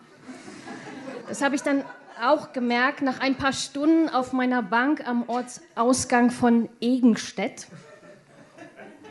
Und dann bin ich nach Hause gefahren und habe darüber eine Reportage geschrieben. Ich war, wie Jochen auch schon sagte, auch mal mit einem Staubsaugervertreter unterwegs. Der, ähm, das war auch schön, weil der hat gar keine Staubsauger verkauft, sondern andere Sachen. Aber die Geschichte erzähle ich euch dann ein andermal. Eine Möglichkeit allerdings gibt es auch für uns in Hildesheim, mal aus dem Ort rauszukommen und was äh, andere Reportagen auf der Welt zu machen. Und das geht immer dann, wenn der Protagonist der Geschichte Hildesheimer ist, das reicht dann auch als regionaler Bezug. Und so eine Hildesheimerin habe ich in Zürich gefunden. Dort leitet sie eine Stiftung, die im Niger Kliniken baut und dort inländische Ärzte zu Chirurgen ausbildet, gleichzeitig aber auch zu Ausbildern, weil die dann wieder in der Lage sind, eine neue Generation von Ärzten und Chirurgen quasi auf den Weg zu bringen. Also sehr sinnvoll, sehr schön. Ähm, davon gibt es bislang drei Zentren in Niamey, in Sandaire und in Diffa. Und die haben wir, Katharina und ich, innerhalb von sechs Tagen alle besucht. Das sind hin und zurück etwas über 3000 Kilometer. Also wir sind in Niamey gelandet und dann bis an die nigerianische Grenze gefahren. Dort gibt es eine einzige Straße, die durch die Orte führt, wie so ein ewiger Highway. Und das ist das Gute. Verfahren kann man sich im Niger schon mal nicht. So sehen dann übrigens ähm, die Ränder der Straßen aus. Und zwar aller Straßen. Es gibt keine Müllabfuhr im Niger, es gibt keine Post, es gibt keine Straßennamen, es gibt keine Krankenversicherung, keinen Rotwein, keinen Käse und noch sehr, sehr viele andere Sachen nicht, weil Niger als das zweitärmste Land der Welt gilt hinter Sierra Leone. Katharina und ich waren auf dieser Reise in Begleitung zweier Ärzte aus den Zentren, Abdu und Omar, und wir hatten außerdem Bodyguards dabei, damit die im Fall der Fälle wenigstens versucht hätten, uns vor der Boko Haram zu schützen. Und mit diesen Bodyguards war das eine ganz seltsame Sache, weil normalerweise, wenn man sich trifft, so im Leben, dann stellt man sich vor, man begrüßt sich, man sagt seinen Namen, die haben aber keine Namen. Die kommen vom Militär, die nennen sich nur Soldaten. Und für uns haben sie schon gar keine Namen, ähm, für die sie dann arbeiten. Äh, die haben beim Essen nicht bei uns am Tisch gesessen, sondern immer nebenan. Und nachts, wenn wir in irgendeiner Unterkunft waren, dann waren die diejenigen, die draußen auf der Straße auf dem Boden geschlafen haben vor dem Haus. Und ähm, Genau, das war dann auch die einzige Zeit, in der sie nicht unmittelbar neben einem stand oder hinter einem und einen direkt begleitet haben. Und ähm, ich kann euch sagen, das ist auch ein sehr, sehr guter Grund. Bodyguards sind ein sehr, sehr guter Grund, nie berühmt zu werden. Das sind die beiden. Ähm, ich weiß bis heute nicht ihre Namen. Dann kamen wir aber zunächst mal natürlich äh, in Niamey an, womit wir zwischenzeitlich gar nicht mehr gerechnet hatten. Wir sind nämlich mit Air France geflogen und die machen es so weil nie genügend Leute in den Niger wollen, um ein ganzes Flugzeug voll zu kriegen, sagen sie, dann macht ja nichts. Ähm, dann fliegen wir erstmal nach Niamey und dann fliegen wir weiter nach Lomé in, in Togo und ähm, lassen da den Rest raus. So wie so ein, so ein Westafrika-Bus irgendwie. Ähm, und wir waren dann auch ziemlich pünktlich, nachmittags um drei sollten wir da sein, waren ziemlich pünktlich im Landeanflug auf Niamey, landeten aber nicht sondern flogen da so rum. Erst eine Stunde und dann, ja wirklich, äh, und dann zwei und, und der Pilot bekam offenbar keine Landeerlaubnis. Wir wussten aber nicht wieso. Und das ist natürlich im Niger ein bisschen blöd, ähm, wenn man nicht weiß, was unten auf dem Boden zehn Kilometer unter einem los ist. Also da könnte jetzt irgendwas Terroristisches äh, stattfinden, da könnte ein Bürgerkrieg äh, beginnen. Man weiß nicht, wo man dann dorthin kommt. Jedenfalls sagte der Pilot irgendwann, oha, jetzt hat er keinen Sprit mehr. Also mussten wir irgendwo hin und tanken. Und da wir in Niamey nicht landen konnten, ist er nach Burkina Faso geflogen. Und ähm, dann sind wir dort gelandet und haben dann da ähm, mehrere Stunden gestanden und wurden dann aufgetankt und so weiter. Und dann fiel ihm ein, ja, wo wir schon mal in Burkina Faso sind, dann können wir jetzt auch eigentlich erstmal die Leute in Togo rauslassen, oder? Ähm, und das hat er dann auch gemacht. Dann sind wir nach Togo geflogen. Und ähm, als wir ankamen, äh, tatsächlich in Niamey, wir kamen dann an, aber da war es dann morgens um drei. Da haben wir drei Länder zum Preis von einem gesehen. Na, gesehen nicht wirklich, aber wir waren da. Ähm, und als wir äh, in den Niger ankamen, da waren am Flughafen gar keine Terroristen. Da haben wir dann erfahren, dass wir nicht landen konnten, weil ausgerechnet an diesem Tag auch Angela Merkel in Niamey war nachmittags und pünktlich. Am nächsten Morgen sind wir dann losgefahren. Ähm, von Niamey bis Sonder haben wir 900 Kilometer an einem Tag gehabt. Und unterwegs ähm, haben die Jungs dann angehalten an so ähm, Straßenständen und haben dann Essen eingekauft. Und das ist bei 45 Grad im Schatten, gibt es das Fleisch entweder roh und in Packpapier oder ähm, getrocknet. Und das haben die dann gekauft und haben das unterwegs gegessen und auch vertragen. Ne? Ähm, abends haben wir dann mit Abdu und Omar zusammengesessen. Hier sieht das irgendwie aus, als hätten wir Tee getrunken, aber in Wirklichkeit, ich weiß es ganz genau, war es Bier. Und wir hatten sehr, sehr offene Gespräche. Zum Beispiel haben wir mit den beiden darüber gesprochen, dass ein Mann im Niger vier Frauen haben kann. Jetzt ist es so, dass Oma eine Frau hat und Abdu hat zwei. Und beide sagen, sie kennen auch niemanden, der mehr als drei Frauen hat. Und wer drei Frauen hat, sagen sie, der ist damit auch oft gar nicht glücklich. Es ist zu viel, sagen sie in jeder Hinsicht. Es ist zu teuer, zu zeitaufwendig und körperlich wird es auch irgendwann anstrengend. Ab drei Frauen hört für sie der Spaß auf. Und trotzdem sind sie froh, dass sie es dürfen. Und natürlich haben sie dann umgekehrt gefragt, wie das bei uns so ist.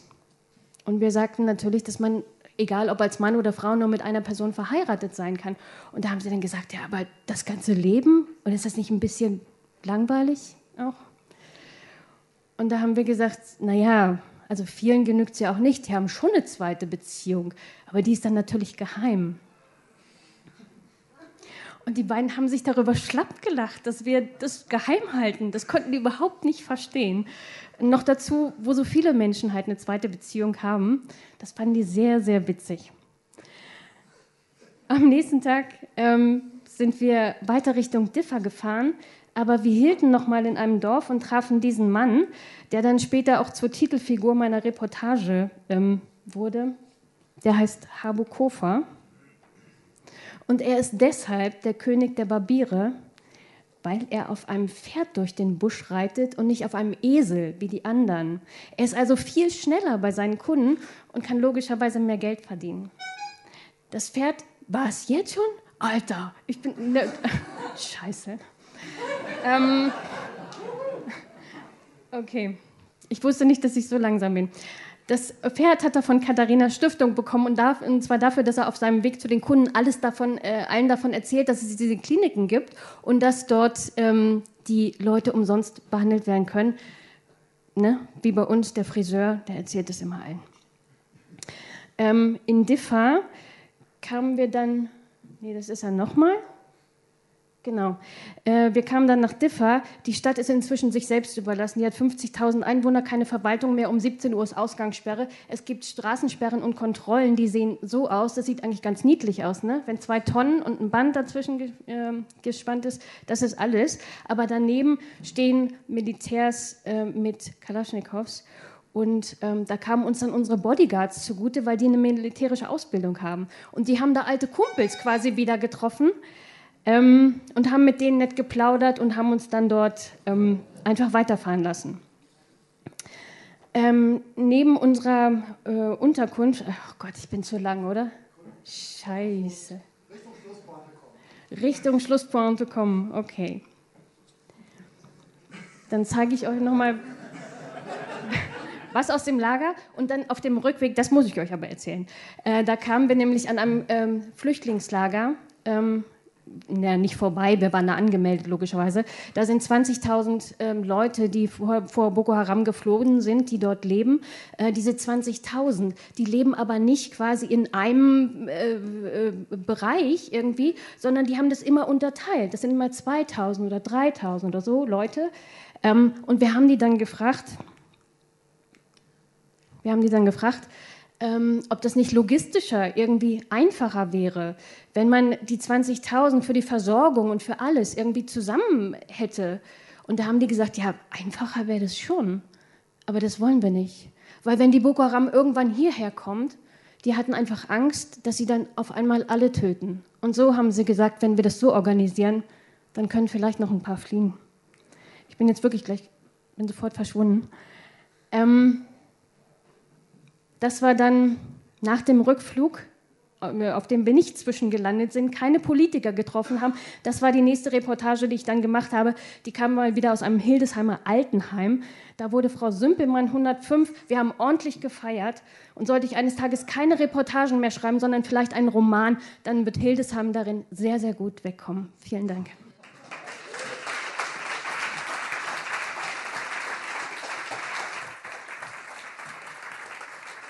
Kati Flau.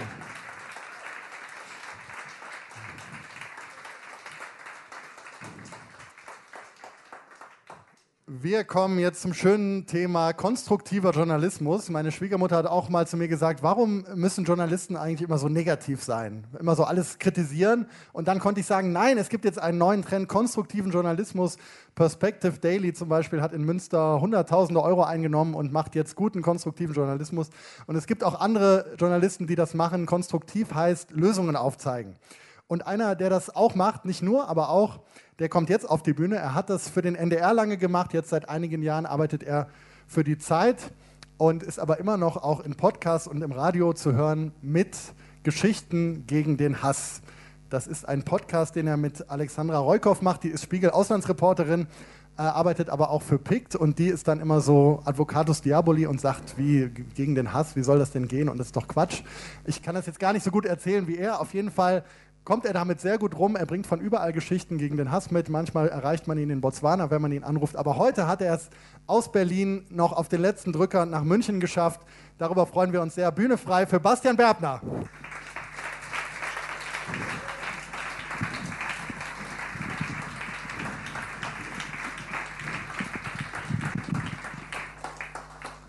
Ja, das sind Christa und Harald Hermes zwei Rentner aus Hamburg-Lockstedt, die ich getroffen habe, als ich für mein Buch und für den Podcast recherchiert habe. Stellt euch vor, eigentlich die typischen Großeltern. Also so Butterkuchen gebacken, als ich gekommen bin, Blumendeckchen auf dem Tisch und ein bisschen rassistisch. Ein bisschen rassistisch, klitzekleines bisschen, zum Beispiel beim Thema Roma. Eigentlich sollte jetzt ein O-Ton kommen von den beiden. Kommt der schon? Ich bringe euch die was Eltern schon gewarnt, wenn ich zur Schule ging, sei vorsichtig, die klauen eher blonde Jungs. Und äh, da musste ich nicht unbedingt mit Roman zu tun haben. Na gut, aber jetzt funktioniert's. Also, äh, er mag Roman nicht so besonders gern. Bitte? Ja, mach nochmal. Nee, das ist der untere. Früher nicht vorstellen können. Ah. Roma, ich hätte Warte mal, ich mach nochmal zurück. vorsichtig sein. Ich mach nochmal zurück. Vorsichtig sein. Händler Das ist es. und äh, drehen dann was an. Jetzt funktioniert das. Klauen, Klauen alles. Ja, ja. Ja. In meiner Jugend schon, ich war blonder Junge, in meiner Jugend haben mich die Eltern schon gewarnt, wenn ich zur Schule ging, sei vorsichtig, die klauen eher blonde Jungs. Und äh, da musste ich nicht unbedingt mit Roman zu tun haben. Ausgerechnet in die leerstehende Wohnung über den Hermes ist jetzt eine sechsköpfige Roma-Familie eingezogen. Erster Abend. Oben der kleine Junge von einem Zimmer ins andere gerannt, tap, tap, tap. Unten hat man es gehört, die Hermes mussten ihren Fernseher lauter stellen. Am nächsten Morgen tritt Christa Hermes auf diesen Balkon raus und sieht von oben vom Balkon der Nachbarn tropft Wasser runter in ihre Blumen rein. Sie wütend hoch in den ersten Stock geklingelt. Die Frau macht auf, sie hat gesagt, das geht so gar nicht, da kommt Wasser runter. Die Frau hat das nicht verstanden, sprach kaum Deutsch. Also ist Christa Hermes an ihr vorbei in die Wohnung rein, direkt zum Balkon, rausgegangen, klitschnasse Wäsche auf einer Leine. Das geht so nicht, in der Hausordnung steht, Wäsche aufhängen auf dem Balkon ist verboten. Die Frau hat das nicht verstanden, hat aber versucht, sich zu erklären und weil sie nicht weiterkonnte, hat sie Christa Hermes mit auf den, ins Badezimmer genommen, hat auf die Badewanne gezeigt und Christa Hermes hat verstanden, die Frau hat keine Waschmaschine, die wäscht mit den Händen in der Badewanne. Sie hat dann auch verstanden, es gibt keinen Wäschetrockner und es gibt keinen Wäscheständer. Das heißt, die Frau hat nicht anders gewusst, äh, wie sie die Wäsche aufhängen soll, als genau so, wie sie es getan hat. Dann hat sie gesagt, ich habe noch einen alten Wäscheständer im Keller, soll ich den mal hochbringen? Dann ist sie wieder zurück in die Wohnung, um den zu holen, hat auf dem Weg gesehen, auf dem Tisch standen zwei Teller und zwei Tassen für sechs Personen. Auf dem Herd war so eine kleine Erdnussdose und hat sie gesehen, dass die Frau in der Erdnussdose die Babybenahrung warm gemacht hat für das kleine Baby. Wurd's Ich hätte mir das früher nicht vorstellen können. Heller, Roma wie wäre das letzte gewesen, Ja, da ich, kam so interessiert Mitleid hat. in Ist so nicht geplant? Roma, Und ich habe kann die gesagt, ich guck mal unten, also ich bringe es euch ist was nicht so, dass, man, dass das irgendwo äh, verordnet wird, sondern das Könnt, Herz könnt ihr einfach nochmal die äh, Präsentation starten und vielleicht? sagt, dich oder euch kann ich lieb haben. Ich schwöre euch, es hat super gut funktioniert, Muss gerade noch als ich im Zug probiert habe. Heller, wie leben die, die armen Menschen Ja, hier? Ja, da ich, kam schon Mitleid in mir hoch. Und ich habe gesagt, ich guck mal unten, ich bringe euch was rauf, was ihr braucht. Genau. Mitleid kam in ihr hoch und sie hat gesagt, ich guck mal unten, ich bringe euch was hoch, äh, was ihr braucht.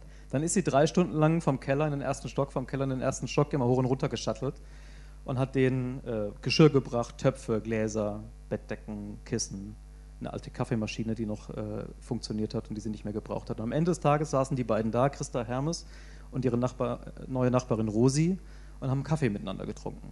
Dann ist Harald dazugekommen und hat festgestellt, sein neuer Nachbar Robert hat denselben Beruf wie er, ist nämlich Kfz-Mechaniker. Und in den nächsten Wochen ist genau das passiert, was ihr jetzt denkt, was passiert ist. Die haben sich ziemlich dicke angefreundet. Die Kinder der Nachbarn haben sie irgendwann Oma und Opa genannt. Im Sommer sind sie gemeinsam in die Elbe gefahren, haben Ausflüge gemacht.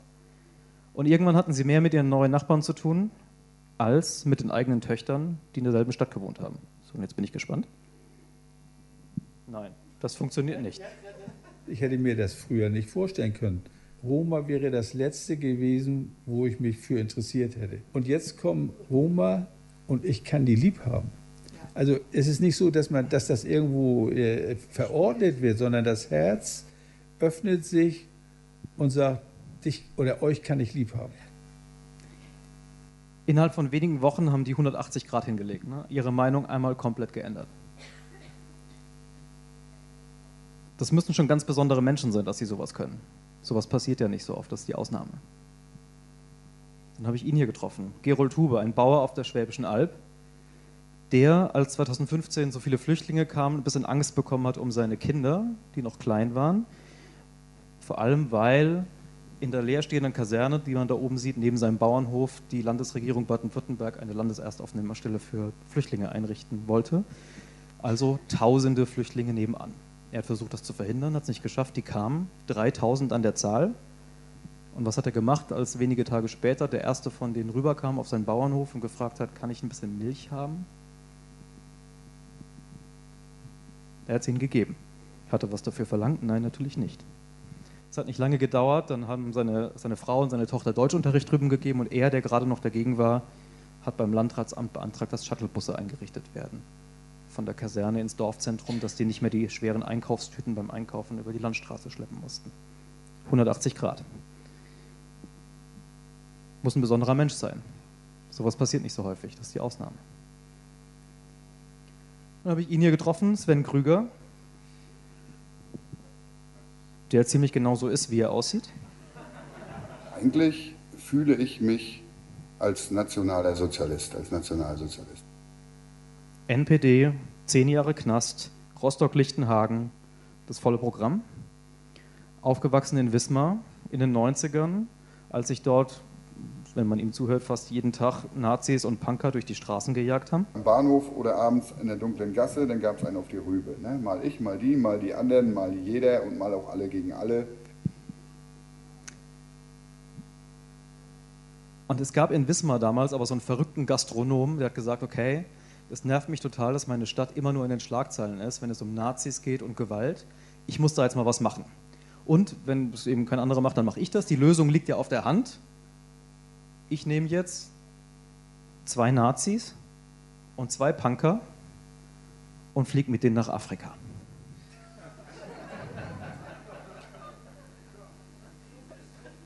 Und dann wandern wir dort zu Fuß fünf Wochen durch die Wüste im Hochsommer.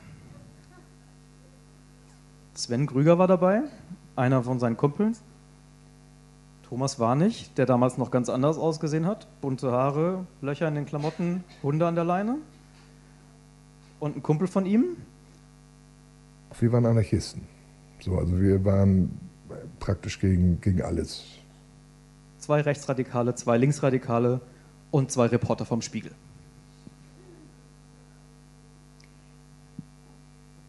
Dann sind sie dahin losgegangen auf dem Weg zum Flughafen. Die beiden Nazis, Bundeswehruniform, schwere Stiefel, Rucksack voller Tütensuppe, der eine einen Klappspaten dabei gehabt, der andere eine Reichsflagge und, und eine Axt. Die beiden Linken, verfilzter Iro, Löcher in den Klamotten, die Hunde haben sie zu Hause gelassen.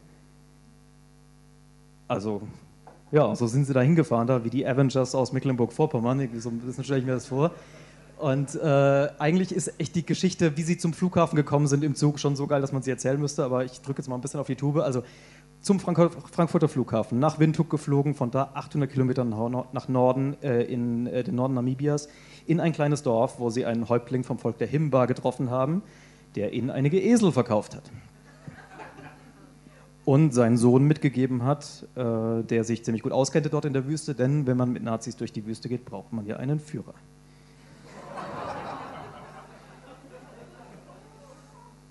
Der hieß Haruendo. Ein typischer Buschmann halt.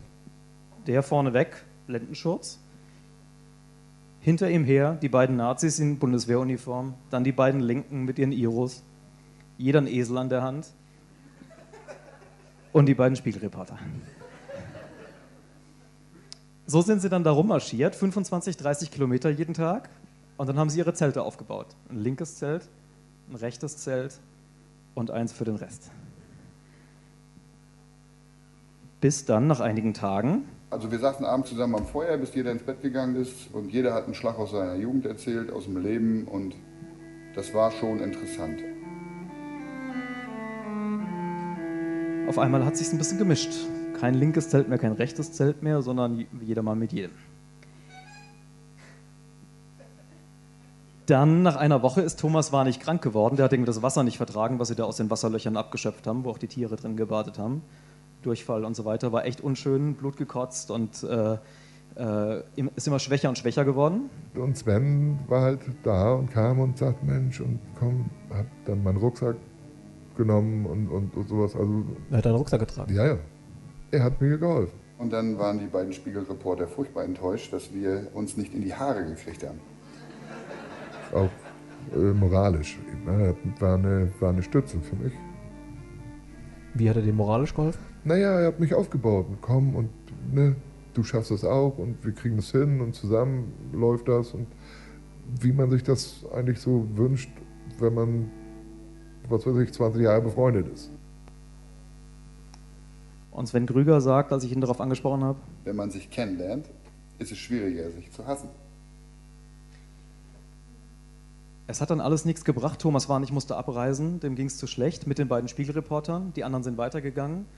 Und ein paar Tage später, habe ich noch eine Minute? Und ein paar Tage später kippt der verrückte Gastronom, der ja auch noch dabei war, der das Ganze angeleiert hat, ohnmächtig vom Esel. Dann haben sie ihn ins nächste Dorf gebracht. Der musste ausgeflogen werden mit einem kleinen Flugzeug nach Windhoek in eine Spezialklinik und die anderen haben gewartet. Und mit wem hat sich Sven Krüger am besten verstanden? Mit Haru Endo. Der hat ihm gezeigt, wie man Springböcke jagt. Und dann saßen sie am Ufer tagelang und haben Welse gefangen. Mit Haro Endo kam ich zurecht. Und das war eben für mich das einschneidende Erlebnis. Dass ich endlich über etwas reden kann, was ich selber erlebt habe. In den vielen Jahren danach, wenn ich diskutiert habe mit Leuten, die gesagt haben, ja, hier Neger stinken oder irgendeine dämlichen Vorurteile, konnte ich immer mit eigenem Erleben berichten, wie diese Leute leben. Also irgendwie haben sich da in der Wüste die Dinge ganz neu gemischt. Auf einmal sitzt ein Neonazi mit einem Himber am Fluss und angelt.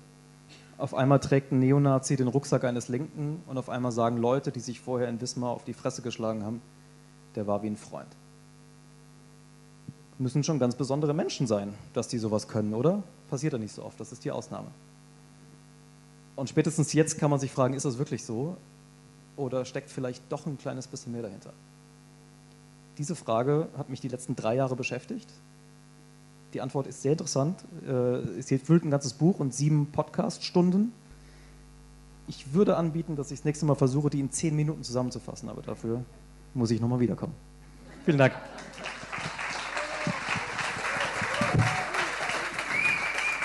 Bastian Bertner.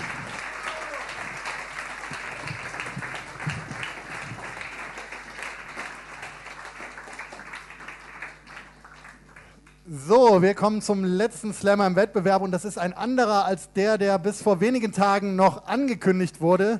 Jan Stremmel stand mit in unserer Vorschau, der musste gestern krankheitsbedingt absagen. Und dann habe ich etwas rotiert und habe mich gefragt, wer kommt aus München und hat Erfahrung mit verrückten Auftritten. Und dann fiel mir ein Mann vom SZ-Magazin ein. Den rief ich an, dann sagte er, ich muss nur kurz mit meiner Freundin sprechen, ob morgen Abend irgendwas war. Dann war zum Glück nichts und dann hat er zugesagt. Ich weiß nicht, wie sehr er den nun folgenden Vortrag schon in der Schublade hatte, weil er hatte ja nicht so viel Zeit. Im Zweifel ist er wie Uli Hoeneß heute um 4 Uhr aufgestanden. Uli Hoeneß, ihr habt es eben in der Bild gelesen, feilte heute seit 4 Uhr morgens an seiner Rede. Vielleicht hat er das auch getan. Auf jeden Fall ist er fertig geworden und präsentiert uns nun seinen Slam. Einen würdigen Applaus dafür bitte für Marc Baumann.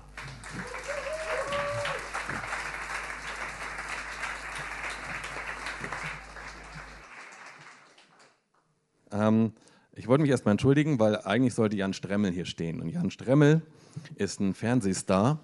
Der ist bei ProSieben, bei Galileo, ein Reporter, der um die Welt reist. Ähm, er gilt da als der neue Joko Winterscheid, hat schon mal eine 20.15 Uhr Sendung moderiert und sieht also dramatisch besser aus als ich und hat ähm, echt richtig viel erlebt, weil er um die Welt reist. Die Geschichte, die er vortragen wollte, wenn ich das richtig verstanden habe, ging über Luxuspapageien von Gangster-Rappern. Ähm, ihr könnt ihr noch einfach so ins Finale wählen. Also, ähm, genau, und jetzt halt ich. Es tut mir leid.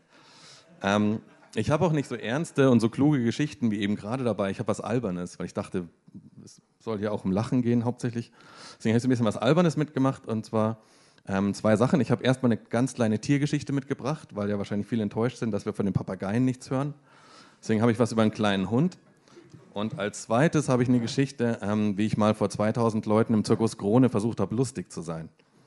Und die Tatsache, dass ich immer noch Journalist bin, ähm, sagt ja was darüber, wie lustig ich vor den 2000 Leuten war, aber ich würde das dann trotzdem gerne erzählen, anhand von fünf Bildern. Ich versuche jetzt das, das ist das Zeichen, was wir vereinbart haben.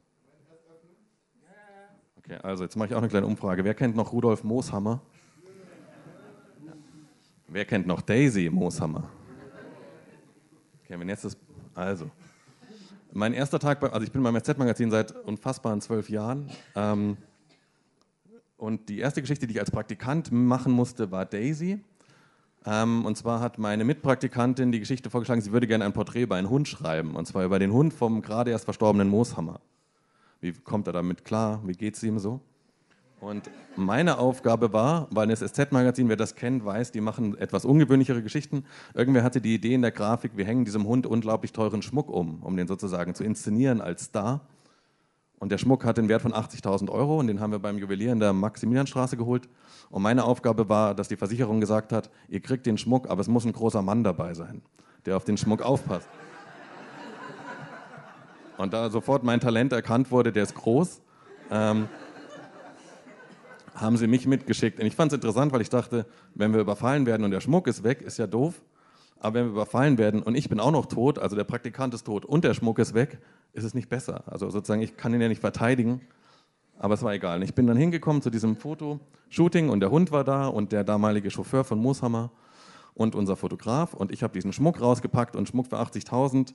Da kriegt man schon relativ viel Schmuck, der relativ schwer ist. Und dann haben wir diese erste große Diamant-Kollierkette um den Hund gehängt. Und dann ist der Hund zusammengebrochen. Also die Zunge ist immer so. Das liegt nicht daran, dass er Schmuck anhat. Der schaut immer so ein bisschen, als wäre auch ein harter Tag für ihn. Und dann, dann war der Chauffeur sauer und hat gesagt, das geht nicht. Und dann ist der Fotograf ausgerastet und hat gesagt, wenn ich keinen Schmuck um den Hund habe, fotografiere ich ihn nicht. Und dann hat der eine gesagt, ich gehe und der andere, ich gehe auch. Und dann stand ich da mit 80.000 Euro. Das war der erste Tag beim SZ-Magazin. Da dachte ich, das, da bleibe ich. Und genau, und ähm, das Nette am SZ-Magazin ist, dass man sehr ungewöhnliche Geschichten vorschlagen kann, wo man beim Spiegel oder so, ähm, die würde man da nicht vorschlagen. Und ich habe mal vorgeschlagen, ähm, kann man lustig sein? Also sozusagen kann man Comedy als Selbstversuch machen? Und ähm, dann haben die in der Redaktion gemeint, ja mach doch, wenn keiner lacht, ist eh gut für die Geschichte. Und dann bin ich zu meiner Freundin und habe gesagt, ich habe ähm, heute vorgeschlagen, dass ich einen Comedy-Auftritt mache vor Publikum. Und dann hat sie gemeint, du bist aber mutig. Und dann habe ich gedacht, du hättest auch sagen können, du bist aber auch sehr lustig, das klappt bestimmt. Und das hat sie nicht gesagt. Und es endete damit, dass ich auf der Bühne war. Und zwar ist das Harry G., falls den Leute kennen, der ist im ausverkauften Zirkus Krone vor 2100 Leuten aufgetreten. Und ähm, ich bin mehr aus Versehen auf diese Bühne gekommen und habe sozusagen nach der Pause zehn Minuten ähm, genau so reden müssen. Jetzt weiß ich nicht, wie lange ich schon gebraucht habe. Ich beeile mich jetzt ein bisschen. Ich erzähle mal kurz, wie es dazu gekommen ist. Das ist jetzt die Hauptgeschichte. Also als erstes habe ich ähm, Bruno Jonas getroffen. Kennen alle Bruno Jonas? So schaut Bruno Jonas, wenn man unlustig ist. Und ich habe Bruno Jonas getroffen in der Lach- und Schießgesellschaft.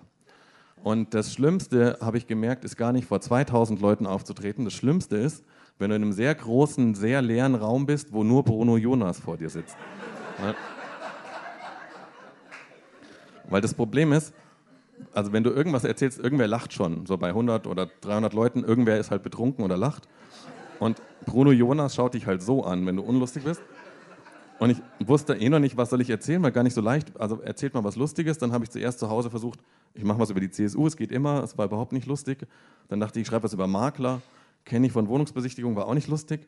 Dann habe ich ganz viel auf YouTube so große Comedy-Ikonen aus den USA und nicht ganz so große aus Deutschland angeguckt.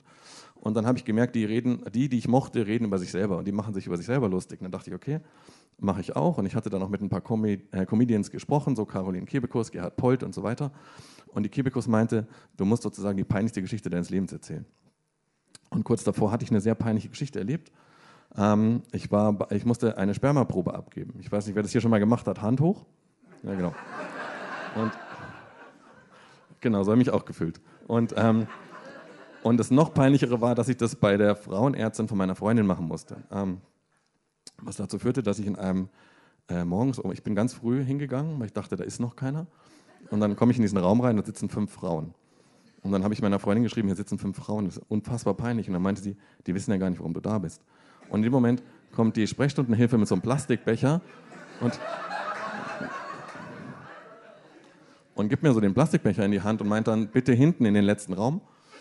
Und alles, was ich jetzt erzähle, ich schwöre, es ist nicht erfunden. Und ich gehe in diesen letzten Raum und es ist eine Besenkammer. Und in dieser Besenkammer ist ein richtig großer Spiegel. Und ich will Ihnen ersparen, dass Sie sich versuchen vorzustellen, wie, was man da macht. Aber ein sehr großer Spiegel hilft überhaupt nicht.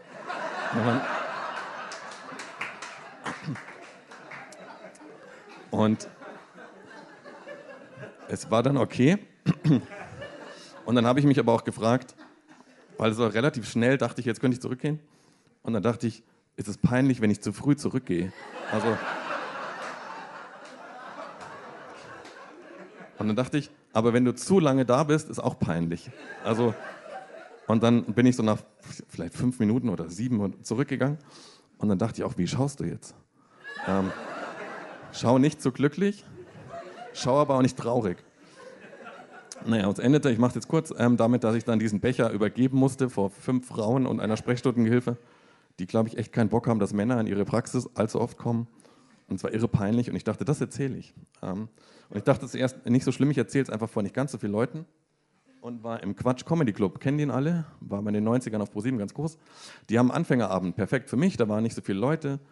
Ähm, Anfängerabend heißt ja schon, richtig gut wird's nicht. Und ähm, dann bin ich nach Berlin gefahren und hatte da den Auftritt. Und es war eigentlich okay. Der, der vor mir dran war, hat sich den Kopf angestoßen ähm, auf dem Weg zur Bühne. Und ich dachte, ha, ich habe es gemerkt, weil ich bin ja groß. Ziehe den Kopf ein, sehe aber nicht, dass ein Loch im Boden ist und falle so auf die, auf die Bühne drauf. Und es war okay. Ähm, man muss dazu sagen, wir hatten vorher eine Probe und bei der Probe wurde mir gesagt, ich hätte eine Chance zu gewinnen. Und dann dachte ich schon, hey, vielleicht kann ich das ja. Und dann meinte der Fotograf, den wir dabei hatten, zu mir, die anderen waren echt auch nicht besser als du. Und er hat mich so, so angenehm geerdet. Und dann bin ich da Dritter geworden, weil ich auch nicht so, wie ihr schon merkt, ich kann nicht so die Bühnenshow und gewonnen haben halt zwei, die so eine sehr tolle Bühnenshow ähm, gemacht haben. Und dann dachte ich, Geschichte vorbei, kann ich eigentlich nach Hause gehen. Ähm, aufschreiben wird so halbwegs lustig. Und dann bin ich noch zu Josef Hader, kennen den alle? Sehr toller österreichischer, genau. Ähm, und Josef Hader hat im Auditorium von 900 Leuten ähm, einen Auftritt gehabt und meinte zu mir, ich habe mich nur mit ihm über Comedy unterhalten und er meinte, hast du Lust in der Pause aufzutreten? Und dann habe ich gesagt, vielen Dank, nein. Und bin nach, bin nach Hause geradelt, weil ich dachte, ich drehe nicht von 900 Leuten auf und erzähle von Spermaproben. Das ist vor 50 schon peinlich, aber in Berlin kennt mich keiner. Aber in München ist die Chance ganz groß, dass da zumindest einer ist, der dich kennt. Und es war mein Bankberater, war übrigens dann bei der, beim Zirkus Krone, der hat mich dann darauf angesprochen. Ähm, und dann habe ich aber gesehen, also ich bin dann nach Hause geradelt und dachte unterwegs, es wäre jetzt schon echt saugut für die Geschichte. Also die Geschichte, ich bin vor 50 Leuten aufgetreten, ist halt einfach nicht so gut wie vor 900 Leuten. Und dann war das Publikum, sah so nach SZ-Lesern aus. Und das ist jetzt sehr liebevoll gemeint. Das waren so kluge, sympathische Leute. Und der Gerhard, äh, ich meine, der Josef Haderer, der redet so sehr langsam und ohne Show. Und ich dachte, das könnte passen. Und ich habe es erzählt und das war gar nicht so schlimm, wie ich dachte. Und alles ganz nett. Und dann hatte ich ein letztes Interview bei Harry G. Und dann hat Harry G.'s ähm, äh, PR-Frau gemeint, dreht doch einfach im Zirkus Krone vor 2000 Leuten auf. Und da ich eh schon so euphorisch war, weil mich die 900 nicht ausgebucht haben, dachte ich, ja klar. Und was mir dann erst aufgefallen ist, als ich sozusagen die erste Hälfte der Show angesehen habe, ist, dass bei Harry G. ein ganz anderes Tempo ist als bei mir. Das war der Auftritt im Quatsch Comedy Club. Ich habe das Bild vergessen, sorry. Ähm, genau. Bei Harry G. ist so, Harry G. kommt auf die Bühne, ist so eine Rampensau. Ja? Der hat ein ganz anderes Tempo. Die Leute sind auch schon sehr betrunken, größtenteils. Und dann bin ich, ähm, er meinte dann, jetzt kommt gleich so ein Typ, der hat eine Wette verloren. Das hat eigentlich gar nicht gestimmt, aber die Geschichte, dass ich Journalist bin, war ihm irgendwie zu lang und zu kompliziert. Ich mach's kurz, was vielleicht auch was über sein Publikum sagt. Und dann bin ich rausgekommen und er hatte denen schon gesagt, so, sie, sollen, sie müssen jetzt nicht lachen und können mich so ein bisschen niedermachen. Und ich komme raus und sage, hallo, ich bin Journalist. Und dann wird so laut geboot. dachte ich so, okay, das geht ganz gut. Und dann ähm, hatte ich aber einen, der mich gerettet hat und ist, ähm, dem würde ich gerne danken an dieser Stelle und dann höre ich auch auf. Ähm, Harry G. macht das nämlich so, dass er immer einen aus der ersten Reihe verarscht. Also der sucht sich einen aus und hat den sozusagen immer und immer wieder dazu gebracht, dass der ähm, verarscht wird, weil er hatte ein 1860-Trikot an. Und dann habe ich den Satz gesagt, ähm, ich stelle mich jetzt hier hin und ich schreibe einen Artikel drüber und wenn jetzt keiner lacht, ist es doof für mich, aber für den Artikel ist es dann super. Und danach muss ich vielleicht zwei bis drei Monate in psychologische Behandlung aber das muss der Erwin auch und der Typ in der ersten Reihe und dann haben alle gelacht und fanden es ganz charmant. Und dann ähm, habe ich das versucht, so halbwegs unpeinlich hinzukriegen. Ähm, und ich bin bis heute wieder Journalist und vielen Dank.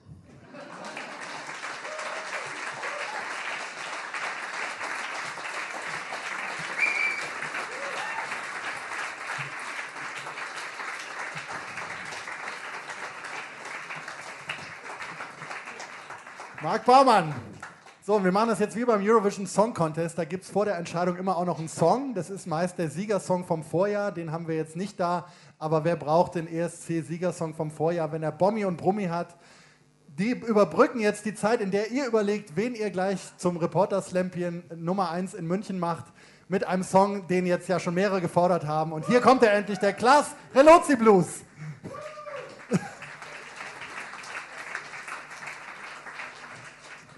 Das haben wir wohl wahrgenommen, dass das jetzt eher vereinzelt war. Was ha, ha, ha, ha. Ähm, wer kennt hier jetzt nochmal Klaas Relotius? Das ist, auch das wird unengagierter.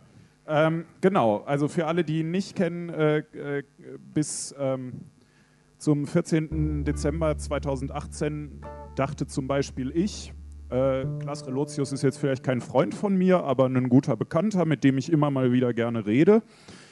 Ähm, das war dann plötzlich nicht mehr so. Ähm, kurz danach hatten wir unser großes Reporter Slam Jahresfinale in Berlin im Heimathafen. Man hat heute schon davon gehört. Also von der Folgeveranstaltung und es war so ein bisschen die Frage, was machen wir als ReporterInnen Slam jetzt mit dieser Personalie Relotius? Allzu witzig kann es nicht werden, aber, und das war ja der Twist, es könnte zumindest aufrichtig werden. Ähm, und dann habe ich gedacht, ich schreibe ein Lied, und zwar über die extrem langweilige Geschichte von Klaas und mir. Klaas hat sich ja immer sehr äh, spektakuläre Geschichten, wie wir inzwischen wissen, mehrheitlich ausgedacht. Ähm, dies ist also jetzt quasi die langweiligste Ballade der Welt. Aber es ist genauso passiert zwischen mir und ihm. Eins, zwei, drei, vier.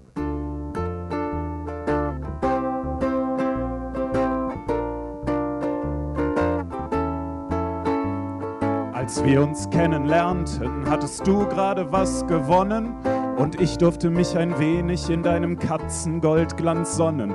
Du warst der Star des Abends, ich stand immerhin auf der Liste für den Reporterpreis Absackerkreis, du Ozean, ich Pfütze. Ja, du warst wie eine Oscarnacht, ich wie eine in Oberhausen. Während der Kurzfilmtage, ich sah dich an und dachte, wow, sehen so top talentierte Typen nicht sonst aus wie die letzten Weirdos und nicht so groß und schlank und markant. Ich mein ernsthaft, was denn hier los? Und du konntest dir mich merken und du hattest ein gutes Urteil. Du hattest nicht die geringsten Allüren. Ich fand's damals einfach nur geil, dass der Beste auch der Netteste war unter den ganzen Egomanen. Dass du da schon die wandelnde Schande warst, das konnte ich ja nicht ahnen. Oder?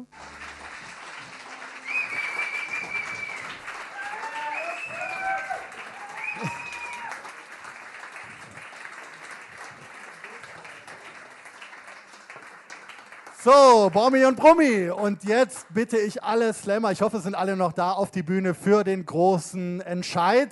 Ihr seid jetzt alle gefordert und Yvonne auch gerne in Bühnennähe für ein paar wunderbare Nahaufnahmen bereithalten. Ihr stimmt jetzt ab, ich halte mein Handy bereit und den Dezibelmeter, der geht bis, ich gucke jetzt mal, 130. Mal gucken, wie viel wir heute schaffen. So. Stellt euch gerne in der Reihenfolge eure Auftritte auf. So werden wir das jetzt auch abfragen. Also Elisa hier neben mir, daneben Christian, Nico, in der Reihe fortsetzen, Kati, Bastian und Marc.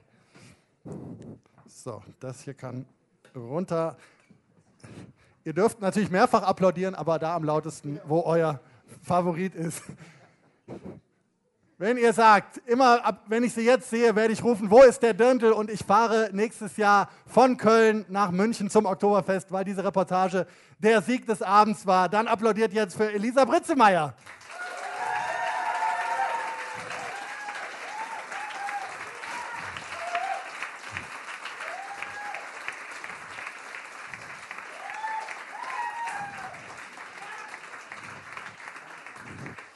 Wenn ihr sagt, unglaublich, dass ein Radioredakteur das Studio verlassen hat, äh, von Angela Merkel losgekommen ist und wirklich recherchiert hat und auch noch Geburtstag heute mit uns feiert, das muss belohnt werden, dann applaudiert jetzt für Christian Bollert.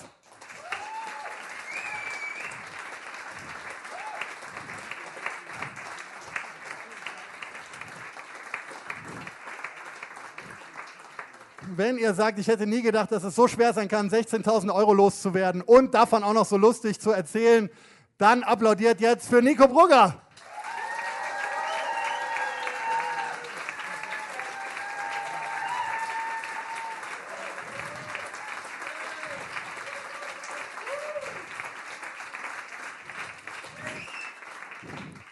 Wenn ihr sagt, Hildesheim völlig unterschätzt, wir brauchen viel mehr Reporterinnen aus Hildesheim, was für wunderbare Stories entstehen dort und im Niger, dann applaudiert jetzt für Kati Flau.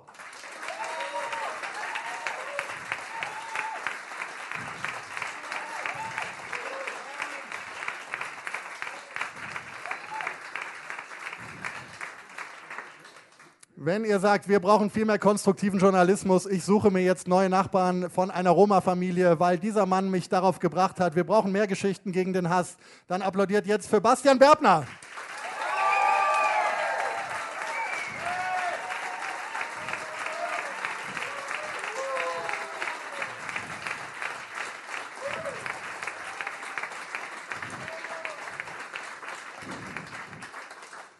Und wenn ihr sagt, wer braucht Luxuspapageien von äh, Gangster-Rappern, wenn er Spermaproben von diesem Mann haben kann, dann applaudiert jetzt für Marc Baumann.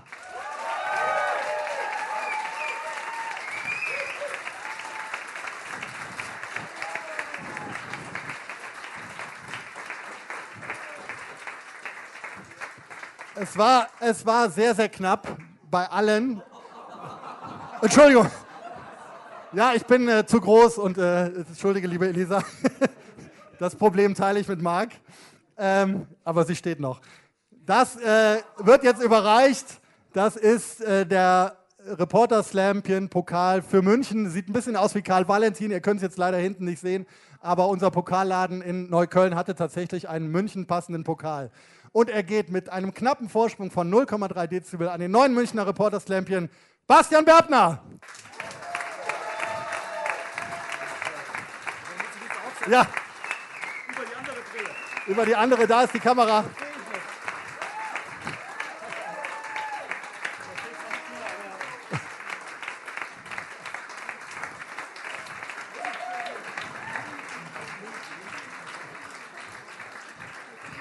Und jetzt, jetzt nehme ich den Tisch. Und jetzt bekommen alle Akteure und Bommi und Brummi bitte auch nochmal auf die Bühne alle Akteure des heutigen Abends, bis auf Bastian, der hat ja schon was bekommen, bekommen jetzt diesen Realsatire-Jutebeutel und mit einem großen Applaus und einem Dank einen Applaus für alle Akteure des heutigen Abends.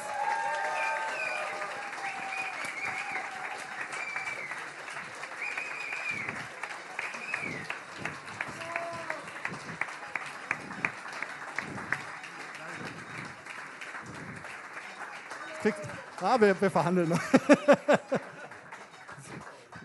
So, und jetzt äh, weiß ich nicht, wo meine Karte ist, äh, wo meine, der ganze Dank draufsteht. Deswegen muss ich das jetzt auswendig machen. Ein paar Dankesworte zum Schluss. Allen, die das hier ermöglicht haben. Und vielleicht könnt ihr da einfach mal durchapplaudieren. Unseren drei Kooperationspartnern PICT, Ego FN und Detektor FM. Vielen Dank. Ein ganz dickes Dankeschön auch an das Team vom Stragula Realwirtschaft. Es war wunderbar bei euch. Ein ganz bezaubernder Ort.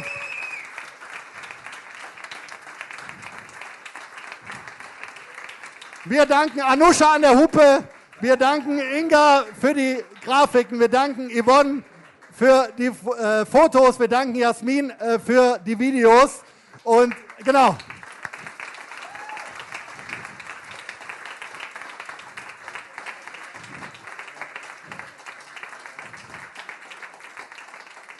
Und folgt einfach Realsatire auf unseren Social Media Kanälen, dann bekommt ihr die Fotos, Videos und einen kurzen Nachbericht in den nächsten Tagen und verpasst keinen Reporter Slam mehr. Der nächste ist tatsächlich unser Jahresfinale. Ich muss gleich mit Bastian verhandeln, ob er am 11. Januar 2020 äh, schon was vorhat.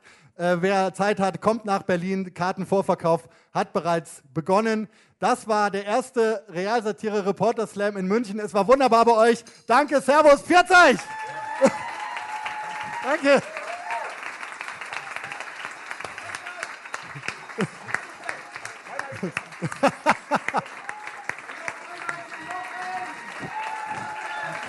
Dankeschön.